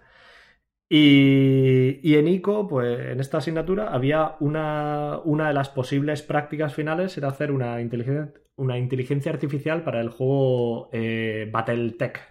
Battletech creo que era. Que era, el juego, era un juego de mesa, digamos, pues había una versión de ordenador y tú hacías una IA que jugaba por turnos y decidía, ¿no? Y me gustó muchísimo hacer esa práctica. Eh, eso sería en tercero de carrera, creo. y dije, Ah, pues, pues sí, a mí me gusta hacer videojuegos y empecé entonces un poco a informarme, oye, aquí en España, ¿cómo se puede hacer? Porque pasaba, pues imagino un poco que lo que decías, que, eh, que pasa en el Perú, ¿no? Que, que, en aquel momento en España no había muchísimo, había un par de máster, estaba el máster de la Pompeu Fabra, estaba creo el de la Complutense Madrid y poquito más, ahora hay muchísimo más. Sí. Y yo dije, pues quiero estudiar esto. Y entonces empecé a, dar vueltas, eh, teniendo ya un poco claro que, cuál era mi destino. Y entonces, sabiendo el destino, sabía los pasos que tenía que dar hasta allí, ¿no? Y entonces fue como, vale, pues voy a acabar la carrera con la idea de moverme a Barcelona o Madrid para hacer un máster, o que son los sitios donde probablemente, pueda entrar en un máster. Y a partir de ahí voy a intentar entrar en videojuegos. y sí, sí, he tenido la suerte eso de que con tiempo antes de llegar a tomar la decisión, o sea, antes de llegar al momento de, uy, tengo que elegir una carrera en la universidad y tal, con bastante tiempo antes tenía bastante claro lo que quería. Eh, he tenido compañeros que no, no, no, han tenido eso, que han llegado al último año y, aún así no tenían muy claro qué querían hacer, ¿no? Mm. Y eso ha jugado desde luego a mi favor. Sí, en mi caso, eh, yo sí que quería hacer eso expresamente antes de empezar a estudiar. Yo, bueno, al igual que tú, Adolfo, pues mi padre es, también programador. Y yo de pequeñito, pues un día recuerdo que él estaba en casa, porque también teníamos eh, un ordenador de estos de pues, antiguos, claro. En aquella época no era antiguo, por supuesto. sí, era el más moderno que había. sí, recuerdo que un día estaba ahí, pues él trabajando en casa y yo le dije, ¿qué haces, papá? Me dijo, pues estoy programando. Le dije, ¿y eso qué es? Me dijo, pues es algo así como que le enseñas al ordenador a hacer algo y él lo hace. Y yo, ah, pero puede ser lo que quieras. Y dice, sí, sí, claro, lo que tú quieras. Pues le enseñas a hacerlo, por así decirlo, y él lo hace. Y yo, pero si eso, es genial, eso es muy guay. Entonces me empezó a enseñar un poco y demás. Y luego, por otra parte, como teníamos el ordenador en casa y demás, pues a mí me gustaban los juegos. Yo pues jugaba algunos juegos. También me gustaban las aventuras gráficas, al igual que a ti. También recuerdo pues el Monkey Island, todo eso. Me gustaba mucho. Y claro, en, algún momento lo asocié, y le decía a mi padre, bueno, los juegos al final son programas, ¿no? Alguien los hace. Sí, sí, claro, pues hay programadores que, que, los hacen. Y dije, ah, pues entonces yo lo que quiero hacer es programar juegos. Y nada, a raíz de ahí pues me empecé a informar. Yo recuerdo que mi padre utilizaba un lenguaje que se llamaba Clipper, que era para... Estaba especializado en bases de datos porque él, él no hacía juegos ni nada parecido, él hacía aplicaciones de, de gestión para empresas. Bueno, y lo sigue haciendo a día de hoy. Y, y eh, claro, él me enseñó a programar en, la tecnología que él utilizaba, que recuerdo que era un lenguaje que se llamaba Clipper, eh, especializado en bases de datos. Y recuerdo que con ese lenguaje, que fue el primero que aprendí, empecé a hacer mis jueguecillos, que, eran muy graciosos, eran en modo texto, con caracteres y tal. Y nada, así fue como empecé. Entonces yo sí que, sí que tenía claro que quería hacer eso desde, desde pequeñito. Mm. Y luego, pues nada, cuando llegó el momento de estudiar, pues ya eh, como ha dicho Litos y como dijiste tú antes, en, nuestra época, digamos, no había, eh, no había nada especializado. Yo recuerdo que cuando yo empecé a estudiar la carrera no, o por lo menos yo no conocía nada. Sí que recuerdo que, había visto que había en México, habían, eh, eso, habían creado una carrera universitaria donde podías especializarte en juegos, pero claro, en aquella época pues yo no me planteaba irme fuera a estudiar ni nada de eso, era un poco pues algo que sabía que estaba ahí pero no, eh, como decía Litos, pues en España no había nada o prácticamente nada. Entonces nada, pues hice, hice digamos, la, carrera de informática estándar y, en realidad nunca me llegué a especializar, eh, no he hecho ningún máster ni nada de ese tipo en, en eh, digamos, encaminado, especializado en videojuegos, sino que bueno, pues por mi cuenta empecé a recabar información y a probar cosas por mi cuenta y demás y, nada, esa fue un poco mi historia. Y en el caso de, de usted, bueno, eh, en el caso de Arturo creo que es más ligado al videojuego directamente desde el inicio. Este. Nunca intentó. Bueno, se podría decir que ahí estabas haciendo tus minijuegos tú solo, pero nunca intentaron así, igual ya de, de, mayores, hacer un proyecto solo y eh, con intención de sacarlo. No, yo, yo personalmente no. Yo lo que sí que hice es eh, preparar una demo porque sabía, eh, conocí a algunas personas que trabajaban en la industria y les preguntaba Decía, no, pues lo, que lo mejor es que hagas una demo, que hagas un pequeño juego y que tengas así algo para presentar para, digamos, para cuando te presentes como candidato para posiciones, para puestos de trabajo.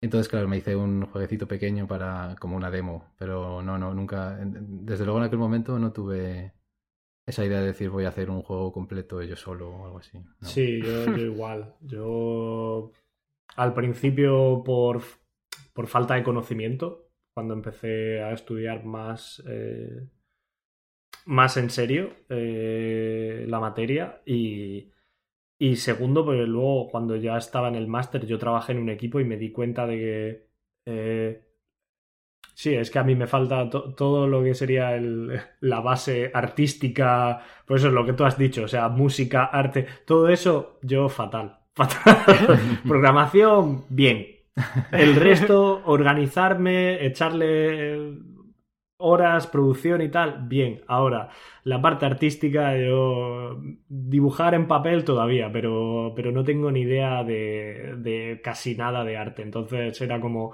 ni me lo planteo. O sea, para mí sois unos valientes, ¿eh? Los solo developer. Sí, no, ya se dice que no, se, no se puede ser bueno en todo. Y bueno, se, podría complementar, ¿no? Es decir, no se puede ser bueno en todo, salvo que seas Adolfo, ¿no? No, no, no, no, yo también me falta bastante todavía. Especialmente en programación. Ahí no sé cómo hago. Si ustedes ven mis códigos, se mueren. No, no, mi, papá a veces me dice, oye, si quieres, pásame tu código y yo te lo limpio. Yo, no, no, te vas a marear, mejor ni lo veas. Nos pasa a nosotros, ¿eh? O sea, ahora, de hecho, bueno, ya que llega la Navidad y como hemos dicho vamos a hacer un, paroncito de Navidad, pues para estar en las fiestas con la familia. Yo de paso aprovecho y digo que por fin voy a poder cumplir mi sueño de estar trabajando desde Granada un, alrededor de un mesecito y bajarme a comer tapas. Eh, nunca dejaste de creer. Nunca dejé de creer, sí, sí. Entonces estaré, estaré por, por casa, por España, trabajando, teletrabajando. Eh, y, y, y y sí, no, no sé. Eh, voy a aprovechar este tiempo que, tengo que estar ahora en Navidades, que seguramente la gente me voy un poquito más tarde de eso para estar más tiempo en España. Pues voy a aprovechar ese tiempo que habrá menos gente trabajando, que estarán de fiesta, para arreglar mi código, entre otras cosas. Básicamente, hacer limpieza. Entonces también pasa con, los profesionales, ¿ah? Qué bien. Completamente, cada día.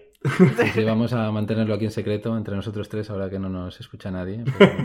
Pero, sí, sí, a nosotros también nos pasa. ¿eh? Tenemos eh, siempre tienes código del cual no estás orgulloso en absoluto y que, y que estás deseando tener un poco de tiempo para, para limpiar y arreglar, eh, arreglar, un poco. O sea que, sí, sí, pasa, pasa. Buen dato.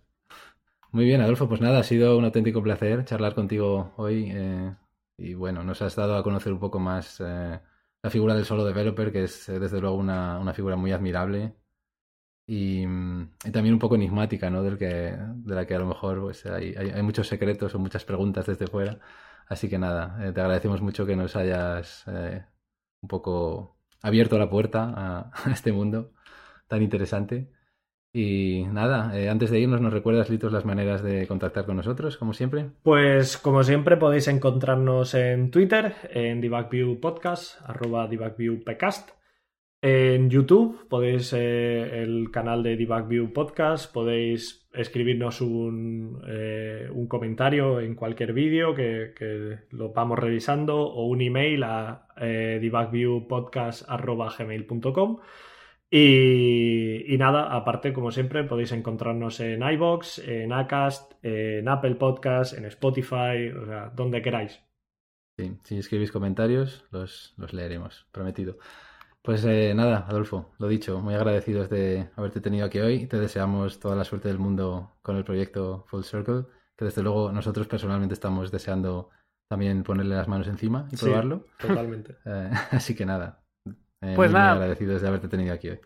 Gracias a ustedes por la oportunidad. De hecho, este, me siento muy honrado de tener la oportunidad de hablar siendo uno de los tantos miles de millones de solo developers que hay, que de hecho todos merecen la igual oportunidad de expresarse y hablar, dado que justamente ser un solo developer creo que es muy variado. O sea, hay muchas formas distintas de hacer un proyecto cuando estás solo, ¿no? Hay gente que lo va a hacer desde el lado artístico primero, otros van a programar o más. Pero nada, muchas gracias y un orgullo poder representar a los demás solo developers. Este, y espero que cuando salga finalmente mi juego les guste y que lo jueguen y se diviertan y lleven un mensaje. Y eso. Seguro que sí, seguro que les va a encantar. Al resto de oyentes, visitad el, por lo menos el Twitter de Second Player Games y veis un poquito de Full Circle que pinta muy muy bien. y nada, de nuevo Adolfo, eh, muchísimas gracias. Gracias a ustedes. Pues nada, y gracias como siempre, por supuesto, a, todos los que estáis ahí, a todos los oyentes. Eh, y nada, muchas gracias a vosotros también por estar ahí. Esperamos que os haya gustado el episodio y nos escuchamos en el siguiente. Adiós. Hasta luego. Chao. Thank